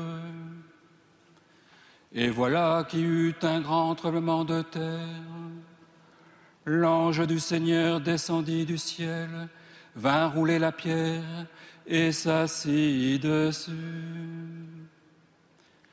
Il avait l'aspect de l'éclair, et son vêtement était blanc comme neige. Les gardes, dans la crainte qu'ils éprouvèrent, se mirent à trembler et devinrent comme morts. L'ange prit la parole et dit aux femmes, Vous soyez sans crainte. Je sais que vous cherchez Jésus le crucifié. Il n'est pas ici, car il est ressuscité comme il l'avait dit. Venez voir l'endroit où il reposait. Puis, vite, allez dire à ses disciples, il est ressuscité d'entre les morts et voici qui vous précède en Galilée, là vous le verrez. Voilà ce que j'avais à vous dire. Vite, elles quittèrent le tombeau, remplies à la fois de crainte et d'une grande joie. Et elles coururent porter la nouvelle à ses disciples. Et voici que Jésus vint à leur rencontre et leur dit, Je vous salue. Elles s'approchèrent, lui saisirent les pieds et se prosternèrent devant lui. Alors Jésus leur dit, Soyez sans crainte, allez annoncer à mes frères qu'ils doivent se rendre en Galilée c'est là qu'ils me verront. Acclamons la parole de Dieu.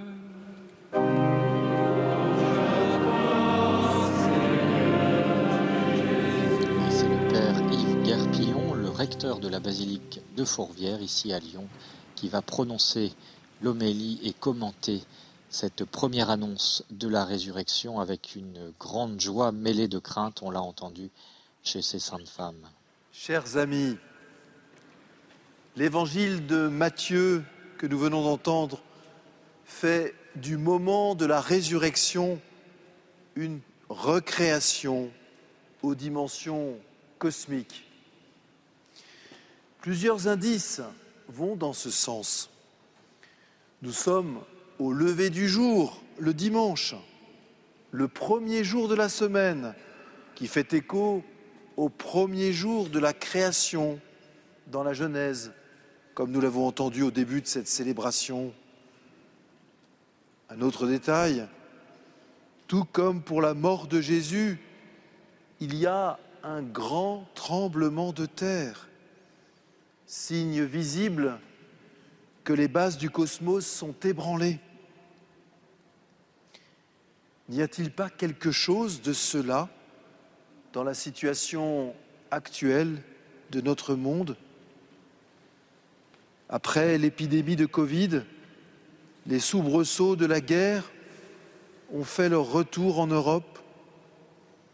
On a l'impression que tous les foyers de conflit sont en train de s'embraser à nouveau. La situation écologique semble se dégrader plus vite que prévu un peu partout dans le monde. Plus profondément encore, que dire des bouleversements anthropologiques qui semblent disloquer le bien commun au profit d'une tyrannie des désirs individualistes? Est-ce le fruit du hasard? S'agit-il de signes à décrypter?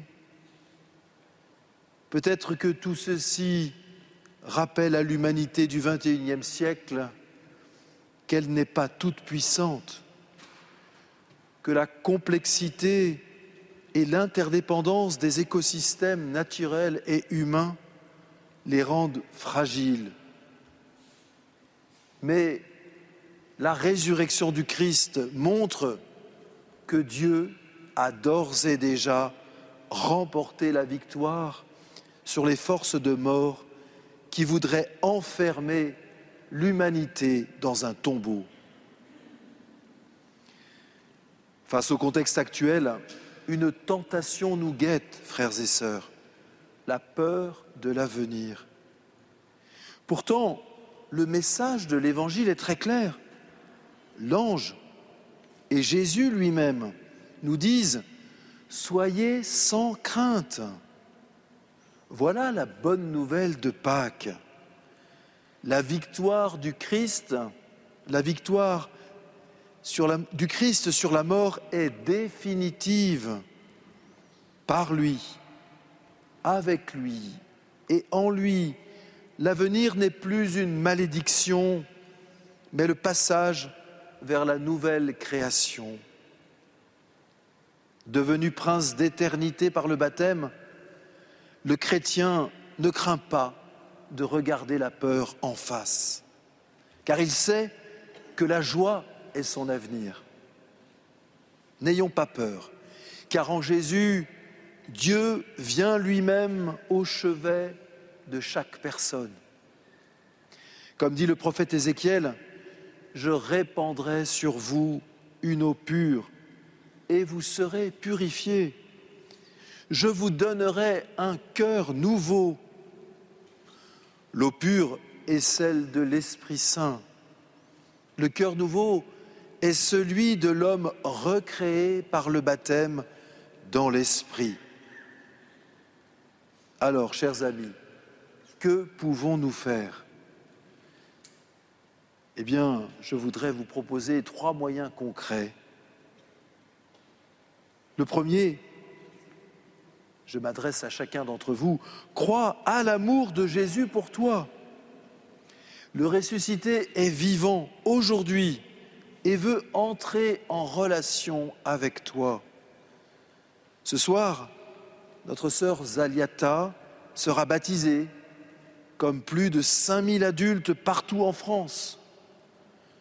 Comme Zaliata, tu peux décider d'ouvrir la porte de ton cœur à Jésus pour te laisser aimer par lui et peut-être même cheminer jusqu'au baptême.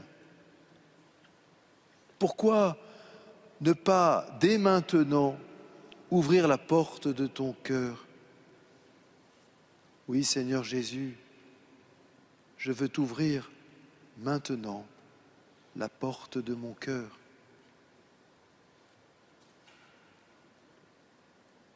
Le deuxième moyen concret, nourris-toi de la parole de Dieu.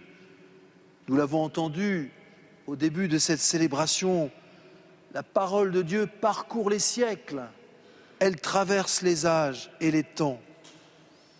Comme dit le pape François dans son encyclique La joie de l'Évangile, je cite, Chaque fois que nous revenons à cette source de la parole, pour récupérer la fraîcheur originale de l'Évangile, surgissent de nouvelles voix, des paroles renouvelées pour le monde d'aujourd'hui. En puisant à la source de la parole de Dieu, nous goûtons sans cesse la joie de l'Évangile pour renouveler le monde. Alors, lis l'Évangile. Le troisième moyen, témoigne de ta foi autour de toi.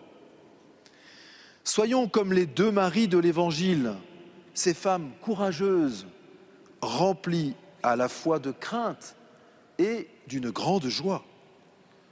Vite, annonçons la joie de la résurrection, la joie de l'amour du Christ par tous les moyens numériques possibles. Vous pouvez envoyer des textos à une personne non croyante pourquoi pas, dès maintenant. Mais ce témoignage, bien sûr, ne se limite pas à un texto ou à un post sur un réseau social. Il doit être, frères et sœurs, ce témoignage, il doit être incarné. C'est un témoignage de vie, de joie et de fraternité effective. Le pape François ne cesse de le répéter, notamment dans son encyclique Laudato sur l'écologie intégrale. Tout est lié, le spirituel et le matériel, l'environnement et l'économie, la vie sociale et le respect de la dignité de toute personne humaine. Vivre et annoncer la joie de l'Évangile fera de nous des artisans d'un nouvel art de vivre chrétien, d'une écologie véritablement intégrale.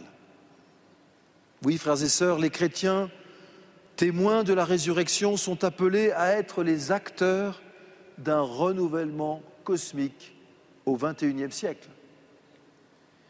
Face à cet enjeu colossal, nous ne sommes pas seuls.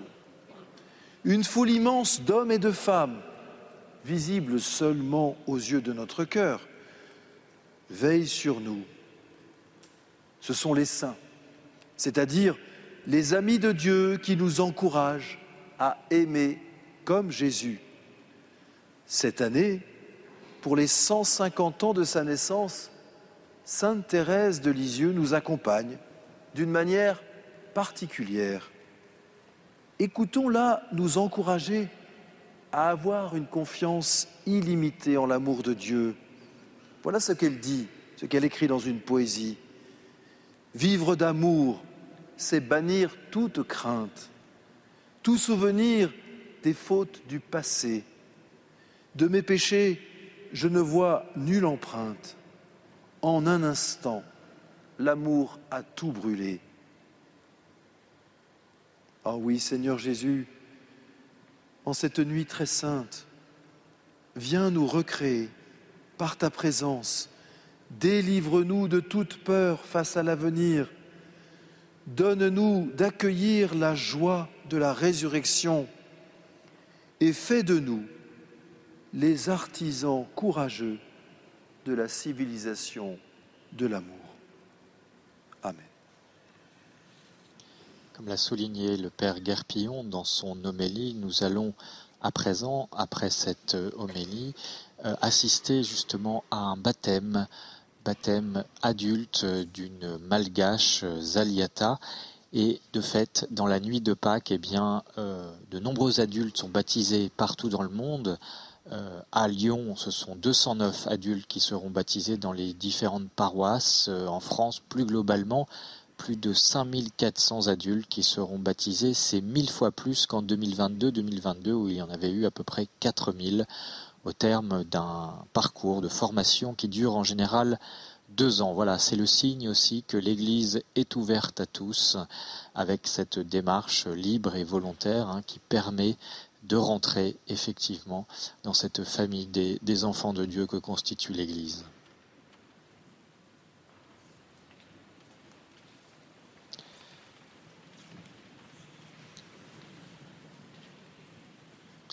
Nous entrons dans une nouvelle partie de cette célébration qui s'appelle la liturgie baptismale, avec le baptême des adultes et puis le renouvellement de tous les baptisés de leur promesse baptismale.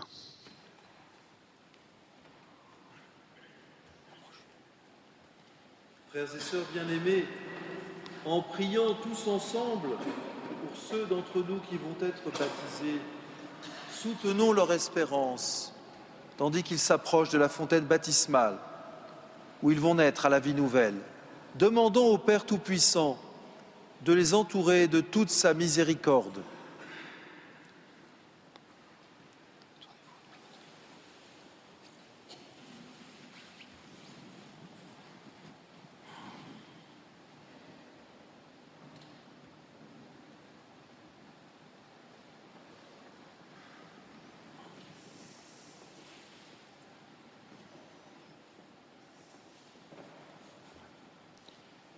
Gestes très concrets auxquels nous allons assister, la bénédiction de l'eau, mais aussi euh, de l'huile parfumée, le saint crème, le vêtement blanc qui revêt euh, la nouvelle baptisée, la remise du cierge, autant de symboles extrêmement expressifs de ce passage à une vie nouvelle que constitue le baptême. Seigneur, Maintenant, le litanie des saints. Avec tous les saints du ciel pour le nouveau baptisé, intercède pour lui.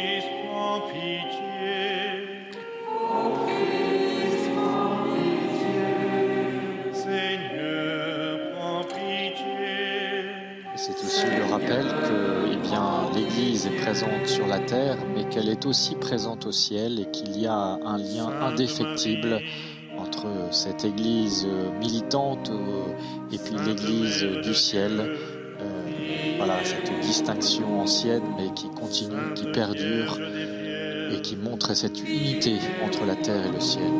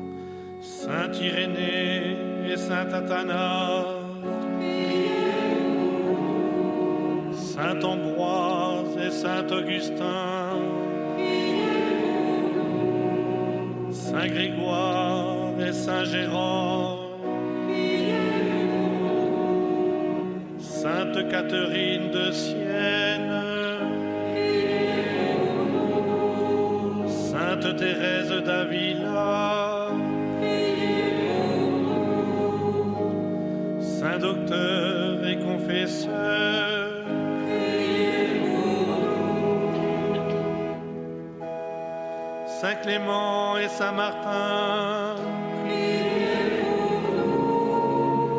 Saint Denis et Saint Germain, Saint évêque du Seigneur,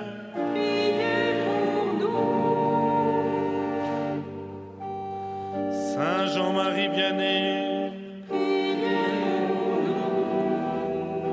Saint ministre du Seigneur,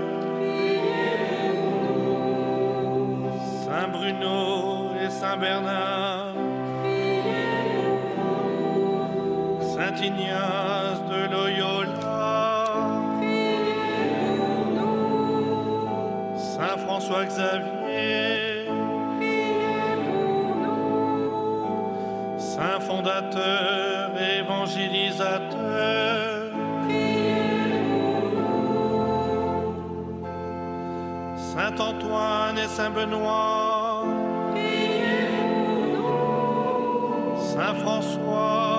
Saint Dominique, Saint moine et réformateur,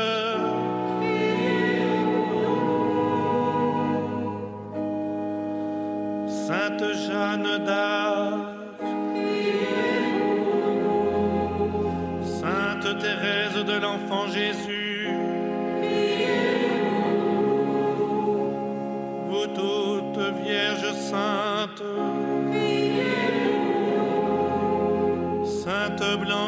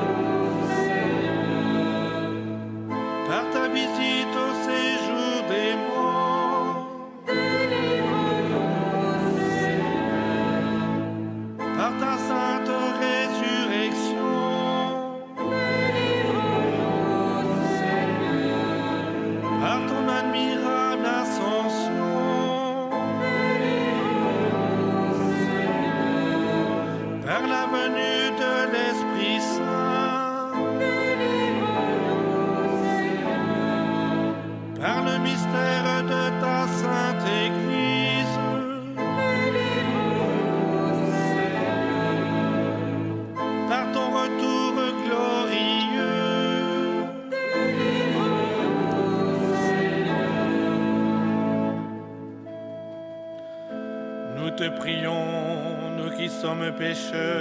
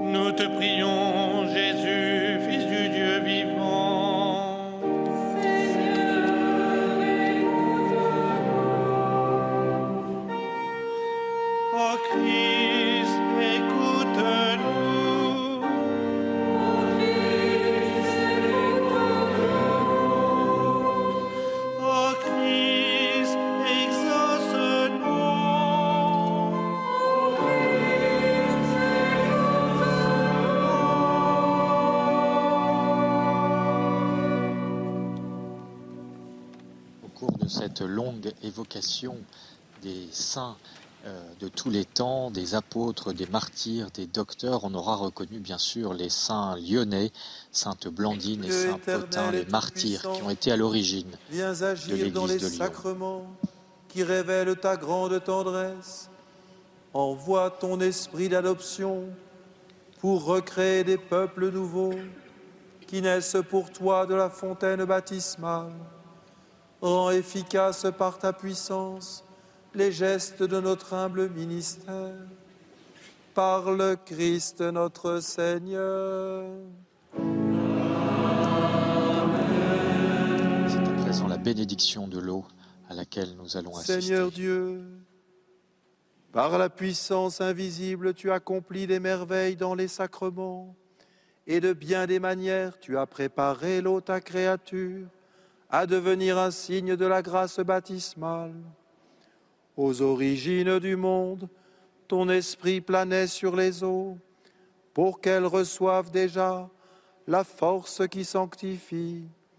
Par les flots du déluge, tu annonçais le baptême qui fait revivre, puisque dans un seul et même mystère, l'eau marquait la fin du péché et le commencement de la sainteté. Aux enfants d'Abraham, tu as donné de traverser la mer Rouge à pied sec, pour que cette multitude, libérée de l'esclavage de Pharaon, préfigure le peuple des baptisés. Ton Fils bien-aimé, baptisé par Jean dans les eaux du Jourdain, a reçu l'onction du Saint-Esprit. Suspendu à la croix, il laissa couler de son côté ouvert du sang et de l'eau. Et quand il fut ressuscité, il donna cet ordre à ses disciples. Allez, enseignez toutes les nations, baptisez-les au nom du Père et du Fils et du Saint-Esprit. Maintenant, Seigneur Dieu, regarde le visage de ton Église et fais jaillir en elle la source du baptême. Que cette eau reçoive de l'Esprit Saint la grâce de ton Fils unique, afin que par le sacrement du baptême, l'homme créé à ton image soit lavé de toutes les souillures de sa condition ancienne et renaisse de l'eau et de l'Esprit Saint pour la vie nouvelle d'enfant de Dieu.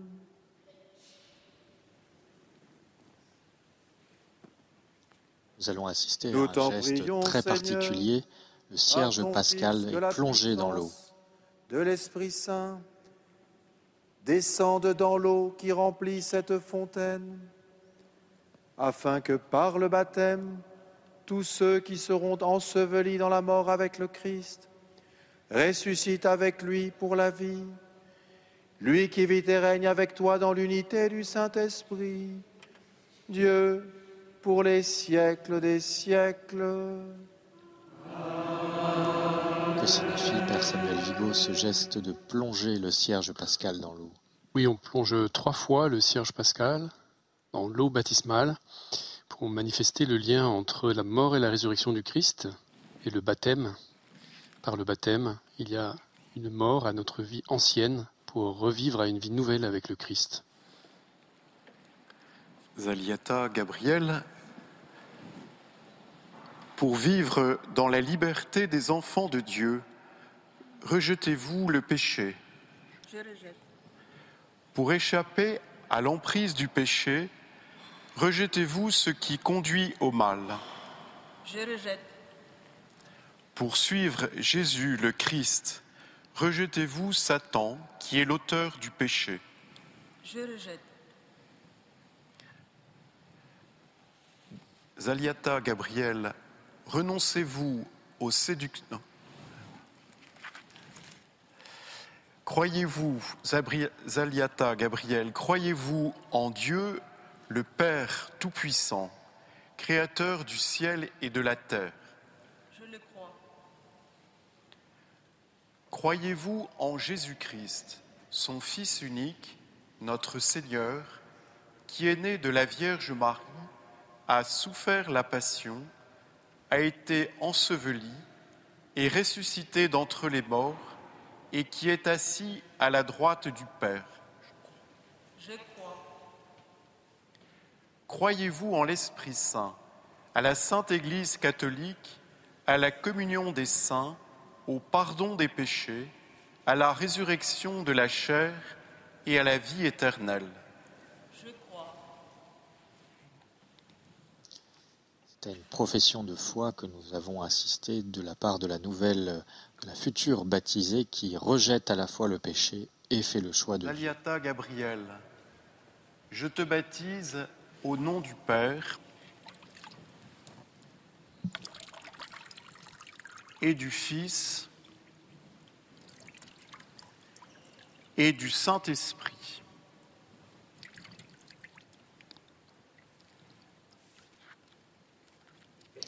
La nouvelle baptisée est entourée de son parrain et de sa marraine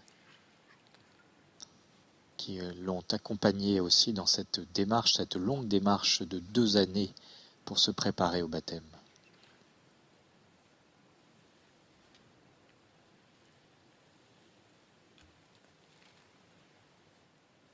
Natangana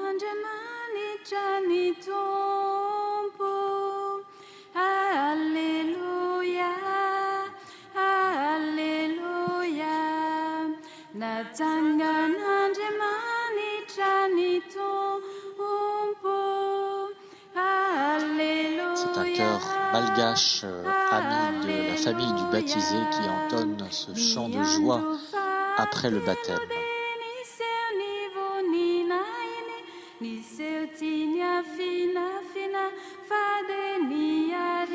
Voit l'émotion évidemment jaillit de cette démarche.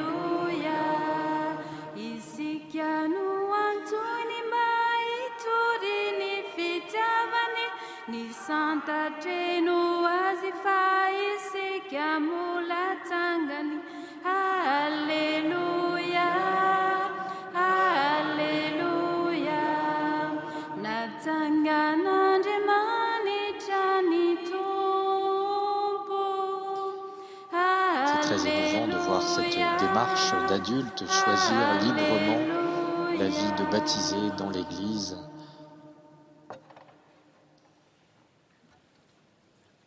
Il y en a plus de 5000 cette année Le en Dieu. Tout-Puissant, le Père de Jésus-Christ, le Christ, notre Seigneur, nous a fait renaître, vous a fait renaître de l'eau et de l'Esprit Saint et vous a donné le pardon de tous vos péchés. Vous faites partie de son peuple, il vous marque de l'huile du salut, afin que vous demeuriez membres du Christ, prêtre, prophète et roi pour la vie éternelle.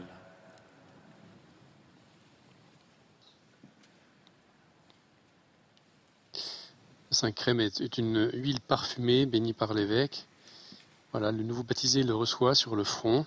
Ça signifie le choix de Dieu. Gabriel, vous êtes une création nouvelle dans le Christ. Vous avez revêtu le Christ. Revêtez ce vêtement blanc. Puissiez-vous garder intacte votre dignité de fils de Dieu, de fille de Dieu, jusqu'au jour où vous paraîtrez devant Jésus, Christ et Seigneur, avant d'avoir, afin d'avoir la vie éternelle. Amen. Ah, Le blanc, c'est la couleur de la lumière, de la résurrection. Le nouveau baptisé est habité par cette présence du Christ. C'est aussi la couleur de l'innocence, hein, euh, effectivement. euh, on l'a entendu, euh, ces paroles du prêtre, la nouvelle baptisée devient une création nouvelle et c'est réellement ce qui se produit dans la foi de l'Église avec le baptême, avec ce, quelque sorte ce retour à l'état d'innocence, on peut le dire comme ça. Elle a reçu aussi tout le pardon de ses péchés, de sa vie passée avec le baptême.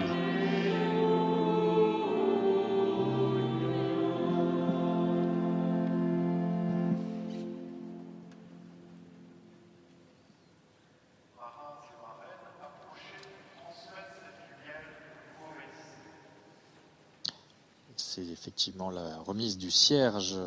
La nouvelle baptisée va recevoir un cierge qui là aussi comporte une signification très précise.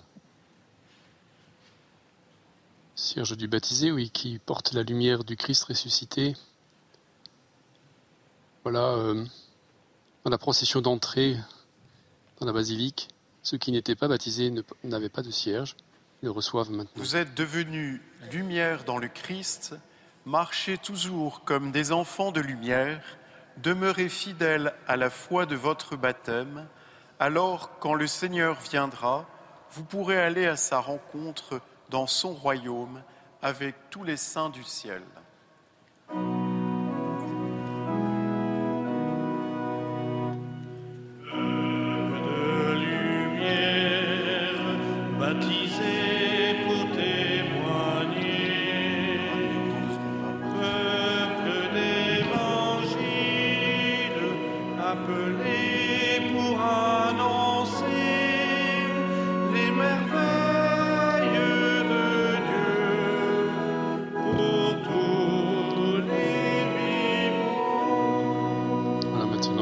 Autres baptisés vont allumer à nouveau leur cierge, les tenir en main pour euh, renouveler les promesses de leur baptême.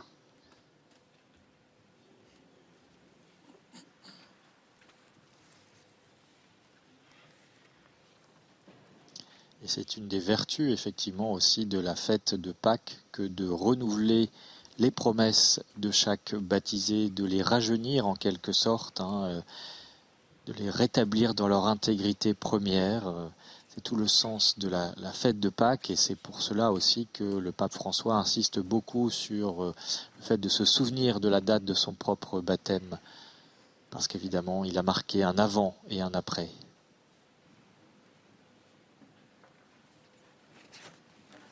Ce renouvellement se fait en deux étapes. Il y a des interrogations que fait le célébrant à l'assemblée. Il les invite à renoncer à Satan et à professer la foi de l'Église. Et ensuite, ils, ils recevront l'aspersion. Le célébrant prend de l'eau du baptême et asperge les fidèles en souvenir euh, de leur propre baptême. Voilà le moment où ils ont reçu effectivement cette vie divine en eux, euh, et on l'a vu d'ailleurs de manière très symbolique, hein, effectivement, ces cierges être allumés en premier lieu au cierge pascal, qui, rappelons-le, symbolise le Christ.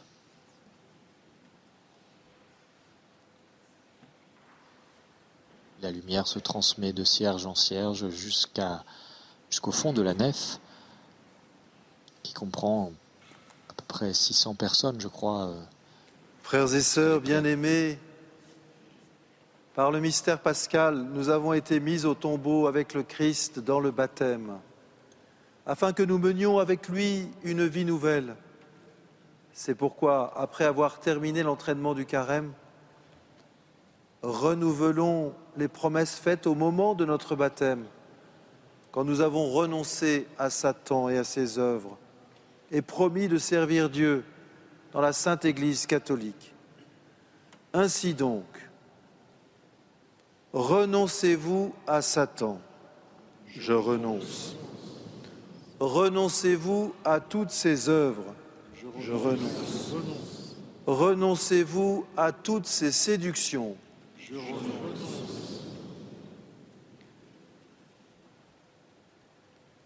Croyez-vous en Dieu le Père Tout-Puissant, Créateur du ciel et de la terre. Croyez-vous en Jésus-Christ, son Fils unique, notre Seigneur, qui est né de la Vierge Marie, a souffert la passion, a été enseveli, est ressuscité d'entre les morts, et qui est assis à la droite du Père? Croyez-vous en l'Esprit Saint, à la Sainte Église catholique, à la communion des saints, au pardon des péchés, à la résurrection de la chair et à la vie éternelle. S'il faut renoncer à Satan, c'est aussi effectivement que la vie chrétienne consiste en quelque sorte. Que Dieu Tout-Puissant, Père de notre Seigneur Jésus-Christ, qui nous a fait renaître par l'eau et l'Esprit Saint, et qui nous a accordé le pardon des péchés, nous garde encore par sa grâce dans le Christ Jésus notre Seigneur la vie éternelle. La vie chrétienne consiste donc à retourner à l'état d'innocence originelle avant la chute, avant le péché originel qui a marqué toute l'humanité depuis Adam et Ève. Et donc la raison d'être de l'Église, des prêtres, est justement d'assurer la continuité de cette rédemption qui commence par le Christ et qui se transmet ensuite.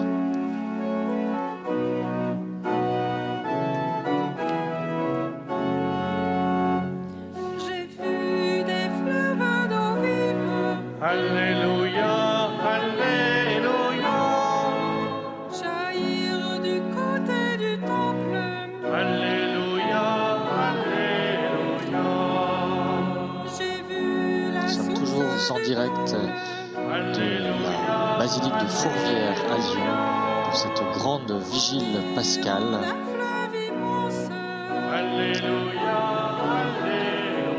qui s'achemine vers sa dernière partie, la liturgie eucharistique proprement dite. acclame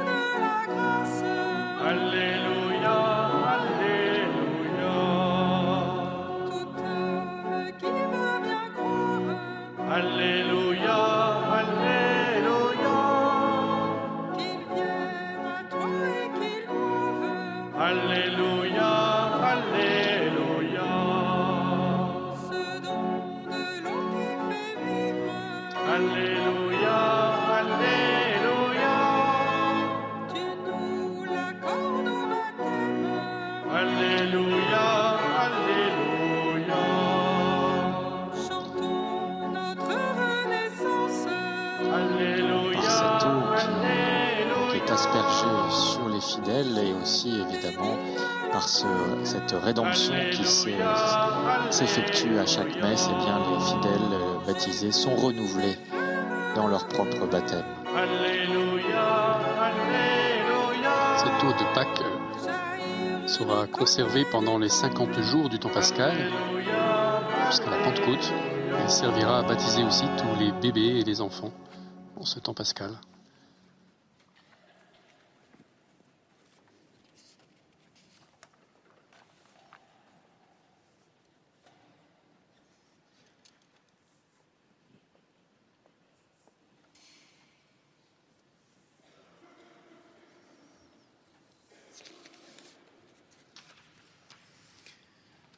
En cette nuit très sainte, supplions le Père Tout-Puissant afin que la Pâque de son Fils unique, Jésus-Christ notre Seigneur, apporte grâce et joie au monde entier. À présent, la prière de l'Église va effectivement s'étendre aux intentions du monde entier à travers cette prière universelle.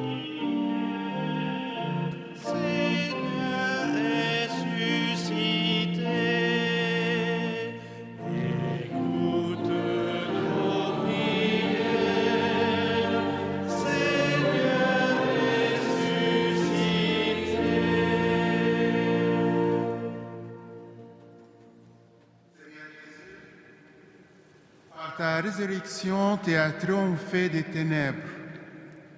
Donne aux baptisés de rayonner ta lumière et ton espérance auprès de tous ceux qui souffrent. Nous t'en prions.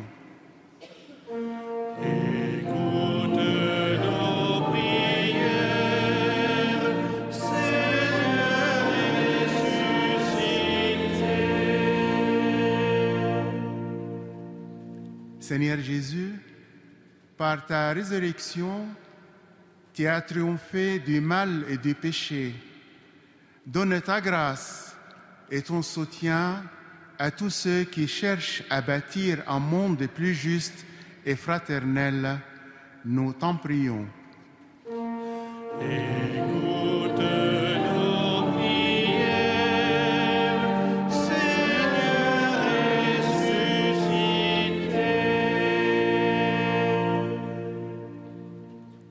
Seigneur Jésus, par ta résurrection, tu as triomphé de la mort. Accueille tous nos frères et sœurs défunts auprès de toi dans la lumière et la joie. Nous t'en prions.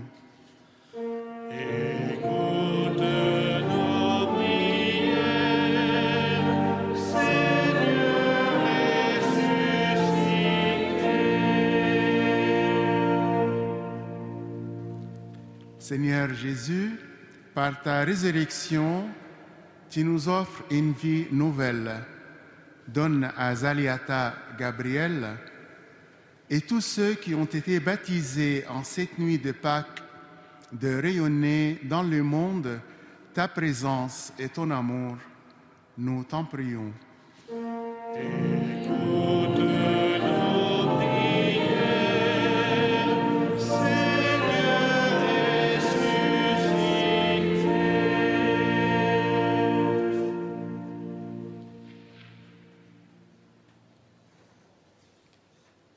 Seigneur Jésus, nous te présentons les prières qui ont été déposées cette semaine à la basilique Notre-Dame de Fourvière, ces intentions qui sont dans les paniers au pied de l'autel. Te présentons également les intentions données pour cette Eucharistie, pour les familles Munier et Lalanne, pour Jean-Pierre et Claire Lafont, pour Jean-Carlos et Adriana décédés.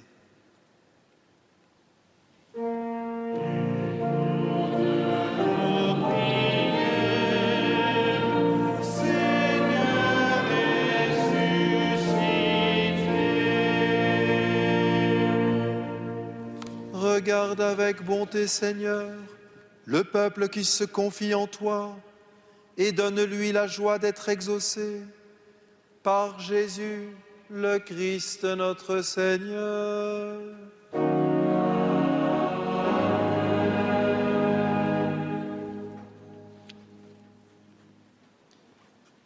Voilà, nous entrons maintenant dans la dernière partie de cette vigile pascale avec la liturgie eucharistique euh, au cours de laquelle donc le vin, le pain et le vin euh, vont être consacrés pour devenir le corps et le sang du Christ. hein. C'est euh, la foi de l'Église, effectivement, cette, ce Dieu qui se rend proche, qui se rend présent sur l'autel avec la célébration de ces gestes transmis par le Christ au cours du jeudi saint qui sont répétés à chaque messe par le prêtre donc euh, sur l'autel.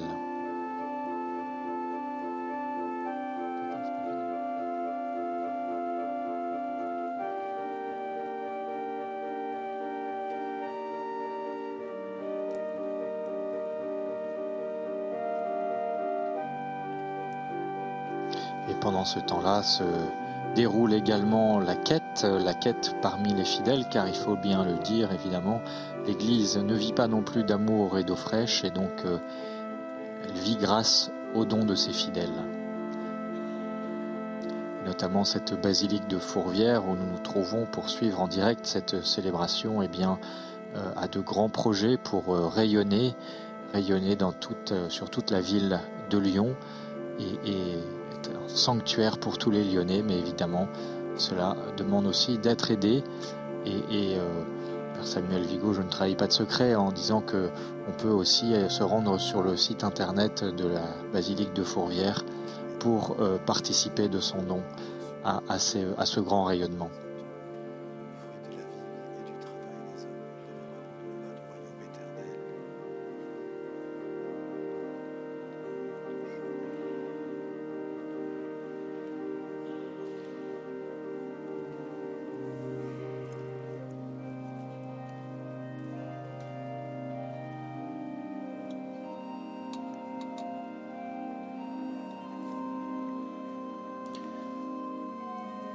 Dire également, c'est qu'au cours de cet offertoire, donc cette préparation de la liturgie eucharistique, eh bien, c'est le renouvellement et l'actualisation aussi du sacrifice du Christ sur la croix. Ce n'est pas uniquement un acte mémoriel, mais le prêtre reproduit les mêmes gestes que le Christ et de fait, c'est le Christ qui se rend présent à travers le pain et le vin.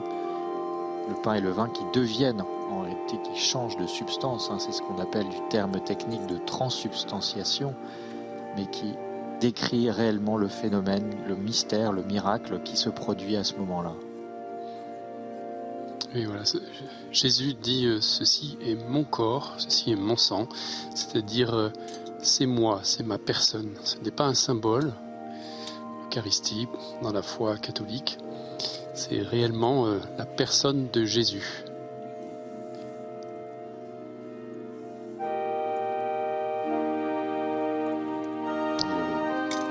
Célébrant le Père Guerpillon, recteur de la basilique de Fourvière, encense euh, l'autel en signe de respect évidemment pour l'acte majeur qui va se dérouler sur cet autel. Il encense aussi la croix, le cierge pascal, tout ce qui symbolise et représente le Christ présent au milieu de son Église, ici à Fourvière, dans cette basilique.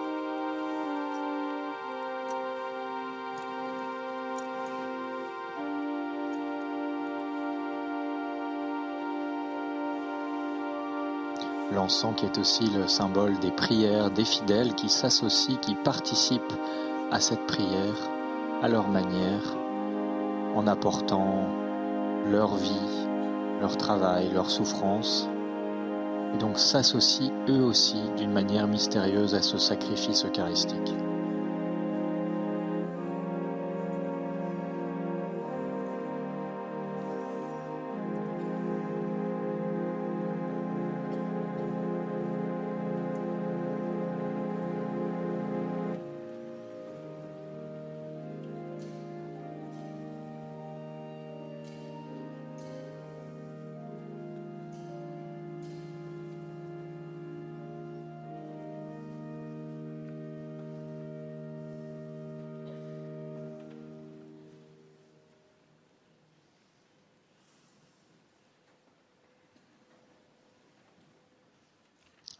Reproduisant les, les paroles même du Christ qu'il a prononcées ensemble au cours de sa passion. C'est le de toute l'Église. c'est Pâques qui recommence en quelque sorte à chaque messe, comme nous le disions tout à l'heure. Accueille, nous t'en supplions, Seigneur, les prières de ton peuple qui t'offre ce sacrifice.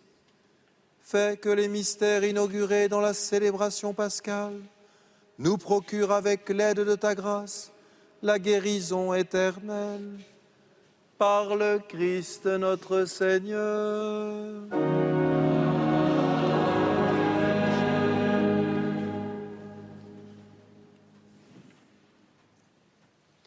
Le Seigneur soit avec vous. Élevons notre cœur. Rendons grâce au Seigneur notre Dieu. Vraiment, il est juste et bon pour ta gloire et notre salut de te louer, Seigneur, en tout temps, mais plus encore de te glorifier en cette nuit où le Christ, notre Pâque, a été immolé. Car il est l'agneau véritable qui a enlevé les péchés du monde. En mourant, il a détruit notre mort. En ressuscitant, il nous a rendu la vie. C'est pourquoi la joie pascale rayonne par tout l'univers. La terre entière exulte, les puissances d'en haut et les anges dans le ciel chantent sans fin l'hymne de ta gloire.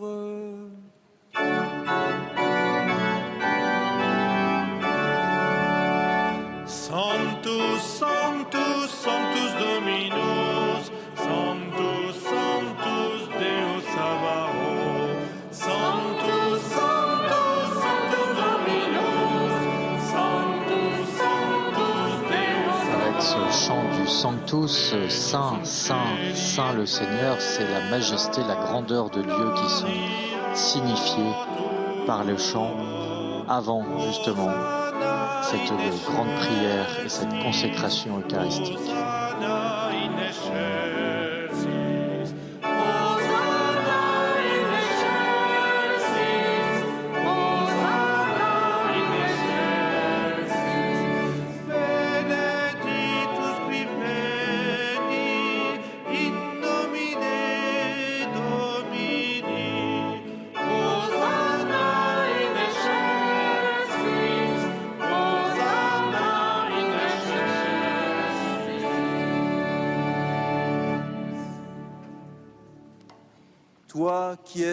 Saint, toi qui es la source de toute sainteté, Dieu notre Père, nous voici rassemblés devant toi et dans la communion de toute l'Église, nous célébrons la nuit très sainte où ressuscita selon la chair notre Seigneur Jésus, le Christ. Par lui que tu as élevé à ta droite, nous te prions. Sanctifie ces offrandes en répandant sur elles ton esprit, qu'elles deviennent pour nous le corps et le sang de Jésus, le Christ notre Seigneur. Au moment d'être livré et d'entrer librement dans sa passion, il prit le pain, il rendit grâce, il le rompit et le donna à ses disciples en disant, Prenez et mangez-en tous. Ceci est mon corps livré pour vous.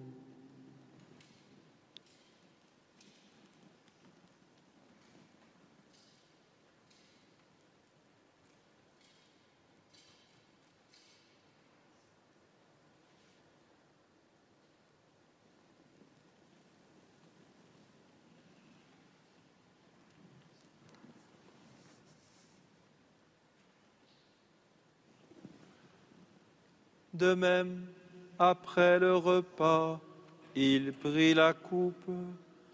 De nouveau, il rendit grâce et la donna à ses disciples en disant, Prenez et buvez-en tous, car ceci est la coupe de mon sang, le sang de l'alliance nouvelle et éternelle, qui sera versé pour vous et pour la multitude en rémission des péchés. Vous ferez cela en mémoire de moi.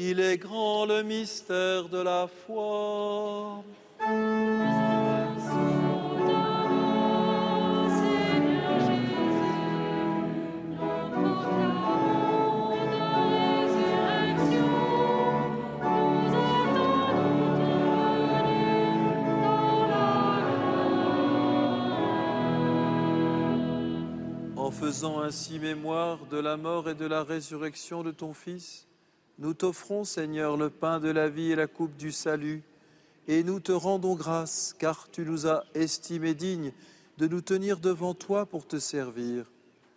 Humblement, nous te demandons qu'en ayant part au corps et au sang du Christ, nous soyons rassemblés par l'Esprit Saint en un seul corps. Souviens-toi, Seigneur, de ton Église répandue à travers le monde. Fais-la grandir dans ta charité en union avec notre pape François, notre évêque Olivier, son auxiliaire Patrick et tous les évêques, les prêtres et les diacres? Souviens-toi des baptisés de Pâques, de Zaliata, que tu as fait renaître de l'eau et de l'Esprit Saint pour une vie nouvelle dans le Christ. Souviens-toi aussi de nos frères et sœurs qui se sont endormis dans l'espérance de la résurrection. Et souviens-toi dans ta miséricorde de tous les défunts.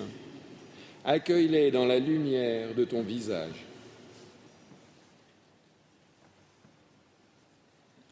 Sur nous tous, enfin, nous implorons ta bonté.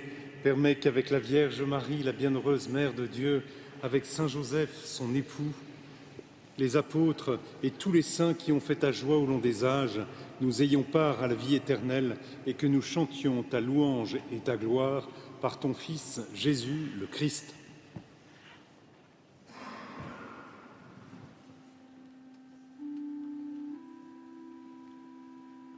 Par lui, avec lui et en lui.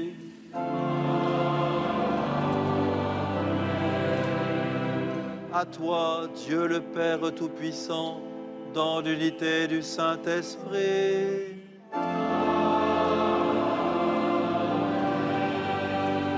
Tout honneur et toute gloire pour les siècles des siècles.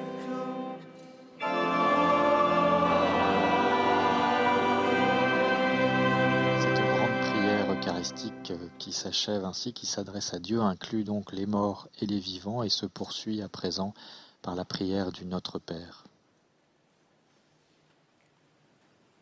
unis dans l'Esprit Saint, en frères et sœurs de Jésus, nous osons chanter. Notre Père qui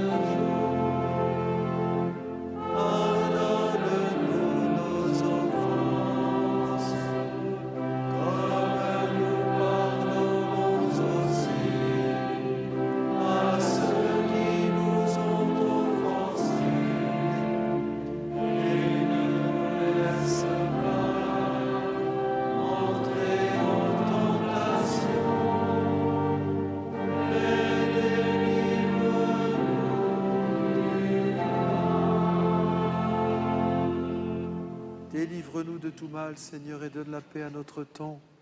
Soutenus par ta miséricorde, nous serons libérés de tout péché, à l'abri de toute épreuve, nous qui attendons que se réalise cette bienheureuse espérance, l'avènement de Jésus-Christ notre Sauveur. Car c'est à toi qu'appartiennent le règne, la puissance et la gloire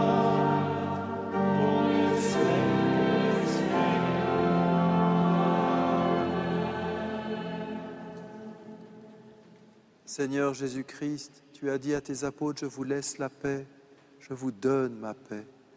Ne regarde pas nos péchés, mais la foi de ton Église. Pour que ta volonté s'accomplisse, donne-lui toujours cette paix et conduis-la vers l'unité parfaite, toi qui vis et règnes pour les siècles des siècles.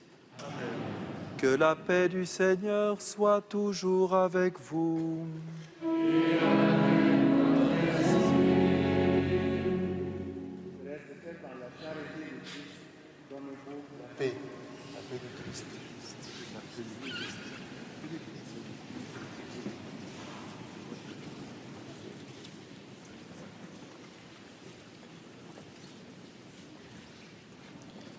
Père Guerpillon, acteur de la basilique de Fourvière, vient donner la paix du Christ euh, quelques fidèles et notamment à cette nouvelle baptisée de Pâques.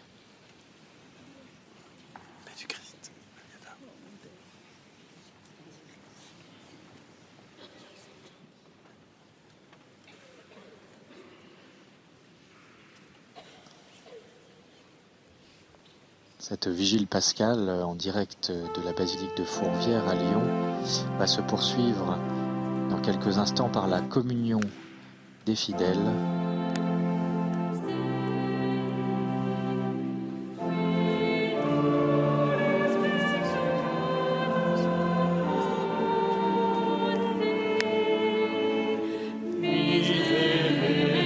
Auparavant, le chant de l'Agnus Dei, l'agneau de Dieu qui enlève les péchés du monde, rappelle là encore la condition effectivement de pécheur de chaque fidèle baptisé qui a besoin de cette miséricorde du Christ pour être euh, quelque sorte lavé, lavé de ses péchés.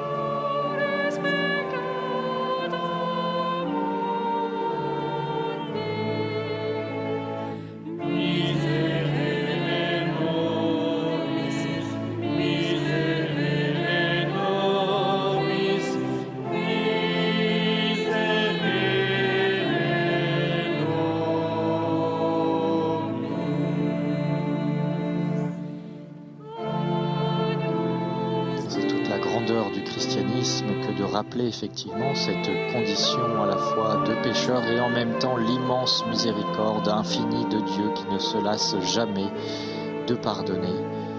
C'est vraiment tenir les, deux bouts de, la chaîne qui caractérise l'état d'esprit des, des chrétiens, des fidèles.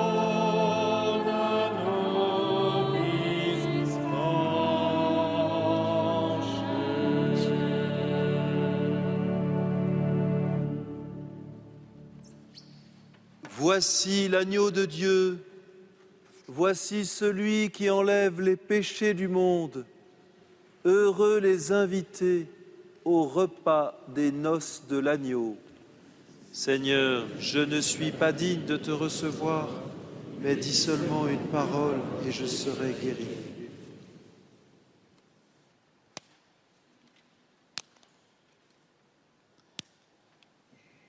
C'est un grand mystère que Dieu contenu dans un, un petit bout de pain. Et ce qu'il faut noter aussi, c'est que la nouvelle baptisée va également faire sa première communion au cours de cette messe, au cours de cette célébration pascale. Oui, voilà, la néophyte, c'est ainsi qu'on appelle les nouveaux baptisés, va s'approcher pour communier aux deux espèces, c'est-à-dire au corps et au sang du Christ en premier. Corps du Christ. Le corps du Christ. Il est d'usage aussi que, euh, soit au cours de cette messe, soit euh, quelques semaines ou mois plus tard, les nouveaux baptisés reçoivent également le sacrement de la confirmation, hein, qui complète en quelque sorte leur, euh, leur équipement de chrétiens, si je puis dire, bien sûr. Les mots sont imparfaits, mais voilà, pour recevoir la force de l'Esprit Saint, troisième personne de la Sainte Trinité. Oui, cette année à Lyon, euh, il y a cette nuit pascale 209 adultes qui reçoivent euh, le baptême dans différentes euh, paroisses du diocèse. Ils recevront ensemble la confirmation des mains de l'évêque le jour de la Pentecôte.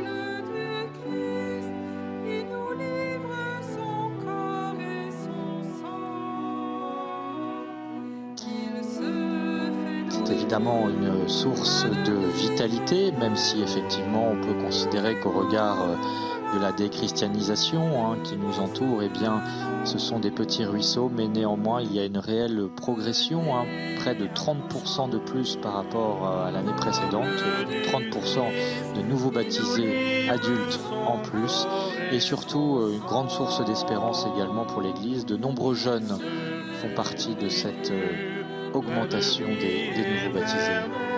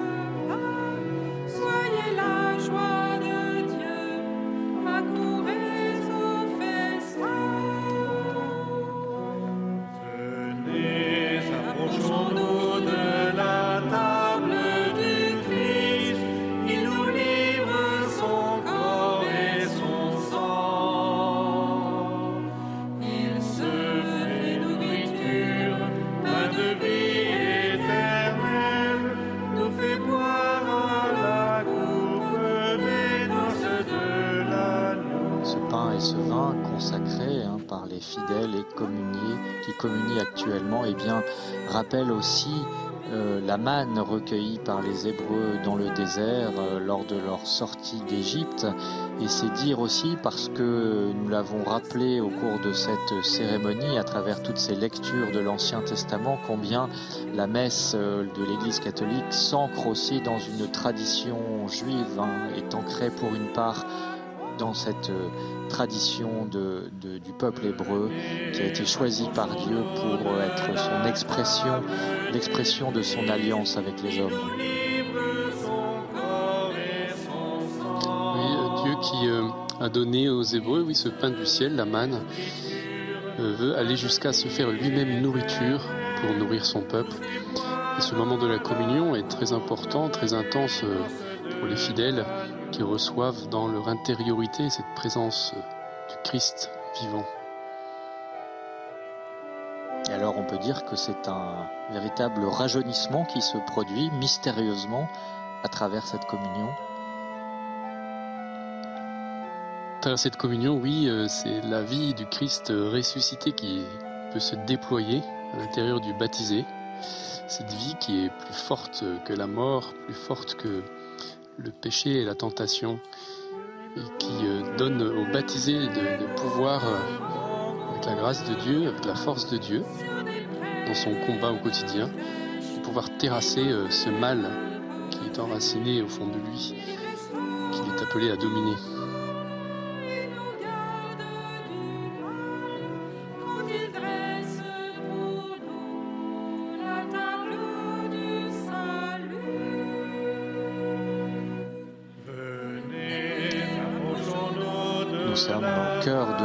Sanctuaire lyonnais qu'est la basilique Notre-Dame de Fourvière. On a vu ces images magnifiques hein, de l'extérieur avec euh, la statue dorée de la Vierge Marie et l'archange Saint-Michel euh, qui trône euh, en son sommet justement pour veiller, pour protéger les Lyonnais, les fidèles, mais pas seulement, tous les habitants de cette ville de Lyon, en haut de la colline de Fourvière. Depuis des siècles, cette colline qui prie, qui euh, porte encore aujourd'hui la trace des nombreux monastères ou euh, communautés religieuses euh, qui ont eu leur, siège, leur habitation sur cette colline. Cette colline qui est un haut lieu de la spiritualité lyonnaise et française d'ailleurs, puisque on a aussi euh, des fresques qui euh, retracent l'histoire de la France, des rois de France, notamment euh, le fameux vœu de Louis XIII, hein, qui est représenté sur une des grandes fresques latérales. De Louis XIII qui a conduit à la consécration du royaume de France à la Vierge Marie. Et on sait combien cette Vierge Marie est importante ici à Lyon avec notamment le fameux vœu des échevins hein, qui est rappelé euh, chaque 8 septembre, euh, qui est une des grandes fêtes à laquelle se joignent les élus, les édiles, euh, qui à l'époque, donc au XVIIe siècle, eh avaient invoqué la protection de la Vierge contre la peste qui ravageait alors le pays. Et c'est pour rappeler cette protection qui demeure encore aujourd'hui, bien que ce vœu est renouvelé chaque année en présence des élus et de l'Église, bien sûr. Et euh, cela se déroule de manière euh, particulière à Fourvière, avec euh, notamment, il me semble, Père Samuel Vigo, vous me détromperez si c'est le cas, l'archevêque de Lyon qui bénit la ville avec le Saint-Sacrement. Oui, à cette occasion, oui, effectivement, chaque 8 septembre, il y a eu quelques interruptions dans l'histoire, mais les notables de la ville, le maire actuel avec son, conseiller municipal, euh, vient euh, remercier la Vierge Marie, est engagé par un vœu, par ses prédécesseurs, euh, et vient remercier la Vierge Marie d'avoir libéré effectivement la ville de la peste en 1643. Cette peste qui avait déjà fait des ravages 20 années plus tôt, et ils ont voulu vraiment se tenir sous la protection de la Vierge Marie, lui demander cette protection. Et étonnamment, on retrouve dans les archives municipales euh, que 27 jours après avoir fait cette demande, être venu ici à Fourvière, avoir fait cette demande de protection à la Vierge Marie, 27 jours après, l'épidémie euh, avait disparu. Et suite à cela, ils ont fait ce vœu de revenir chaque année pour donner ici à Fourvière symboliquement un cierge et un écu d'or. Voilà, et puis c'est une protection également qui s'est exercée euh, deux siècles plus tard, euh, après la guerre de 1870, contre la, contre la Prusse, hein, et, Lyon a été épargné par euh, les, armées prussiennes qui menaçaient, et c'est suite à cela eh qu'a été décidée la construction de la basilique Notre-Dame de Fourvière, dans laquelle nous nous trouvons en ce moment même.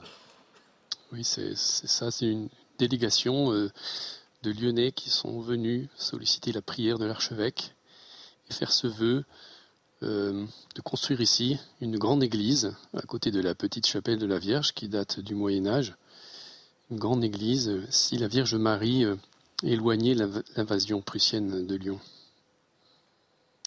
Sans doute est-ce cette protection qu'inconsciemment les Lyonnais qui montent à Fourvière, euh, qu'ils soient croyants ou non, euh, viennent chercher à travers euh, cette, cette démarche qui peut être une simple démarche touristique ou d'admirer la vue depuis cette colline qui surplombe la ville de Lyon, mais peut-être aussi inconsciemment une démarche de foi, de recherche, de demande de protection. Et au pied de l'hôtel, on a évoqué pendant l'Eucharistie des paniers dans lesquels euh, sont déposées des prières. On a compté euh, entre 10 et 20 000 prières écrites par, semaine déposées ici à Fauvière. Voilà, sans compter évidemment toutes les prières de, des personnes qui sont venues et qui ont été faites dans leur cœur, adressées à Dieu. C'est un lieu, un sanctuaire qui attire en effet les Lyonnais,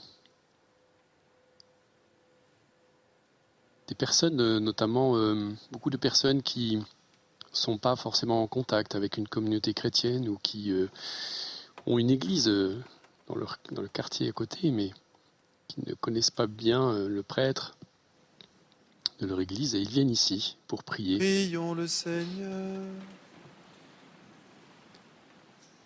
Répands en nous, Seigneur, ton esprit de charité, afin que soit uni par ta tendresse ce que tu as nourri des sacrements de Pâques, par le Christ notre Seigneur.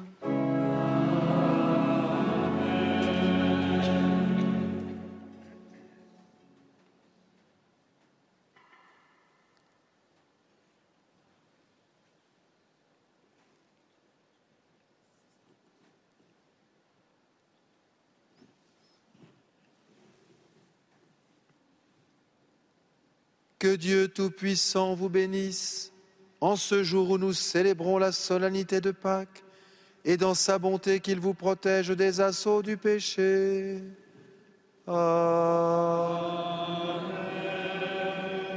Il vous régénère pour la vie éternelle par la résurrection de son Fils unique, qu'il vous comble de la vie sans fin.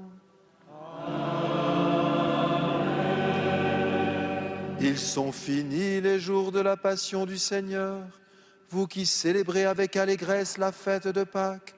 venez avec son aide prendre part en exultant aux fêtes qui s'accomplissent dans la joie de l'éternité. Et que la bénédiction de Dieu Tout-Puissant, le Père et le Fils et le Saint-Esprit descendent sur vous et y demeurent toujours.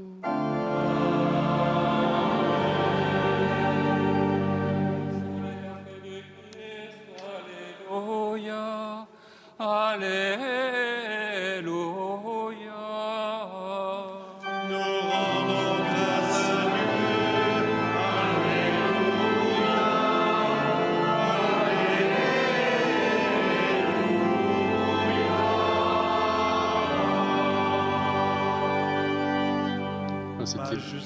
C'était l'envoi final avec euh, donc le chant Alléluia qu'on entendra toute la semaine, les huit jours qu'on appelle l'octave de Pâques.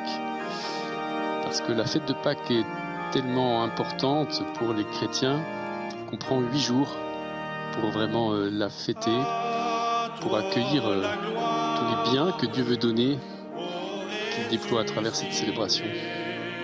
Et parce qu'il faut du temps aussi pour réaliser effectivement cet événement incroyable, extraordinaire dans l'histoire qu'a été la résurrection du Christ. Les apôtres eux-mêmes, hein, on le voit, on le lit dans l'Évangile, n'y ont pas forcément cru, comme saint Thomas, hein, qui a eu besoin de, voir les plaies du Christ pour croire. Eh bien, voilà, effectivement, il faut du temps là aussi pour que euh, cette liturgie de Pâques puisse se déployer dans les cœurs des fidèles.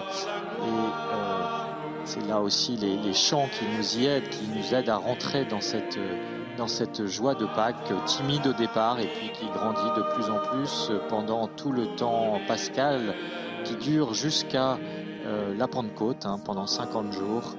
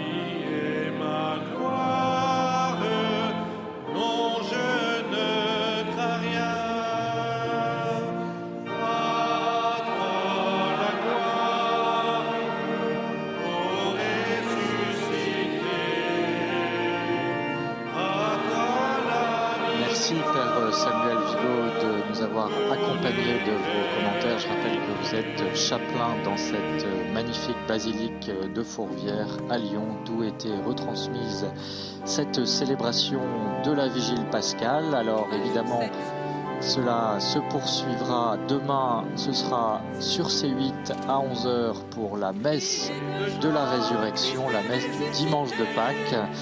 Et puis n'oubliez pas également à 13h sur CNews, Enquête d'esprit, l'émission spirituelle et religieuse où l'on parlera du Saint-Suaire puisque vous l'avez entendu dans l'évangile, eh bien une des traces ou témoins de la résurrection, ça a été ces linges posés, affaissés dans le tombeau où a, séjourné le Christ, eh bien, ce Saint-Suaire qui s'est transmis jusqu'à nous comporte encore bien des mystères que la science tente d'éclairer. Nous en parlerons dans Enquête d'Esprit demain à 13h. Merci également à toute l'équipe technique, à Cécile Bouquet, à Julien Boulet, à Laurent Capra pour la réalisation, à France Goldfarb pour l'édition, tous les techniciens également qui ont permis ces images superbes que vous voyez sur l'écran avec cette, ce château fort qui protège Lyon, illuminé, qui brille de tous ses feux au sommet de la colline de Fourvière. Merci encore et puis bien sûr l'info continue sur ces news et très bonne fête de Pâques à tous.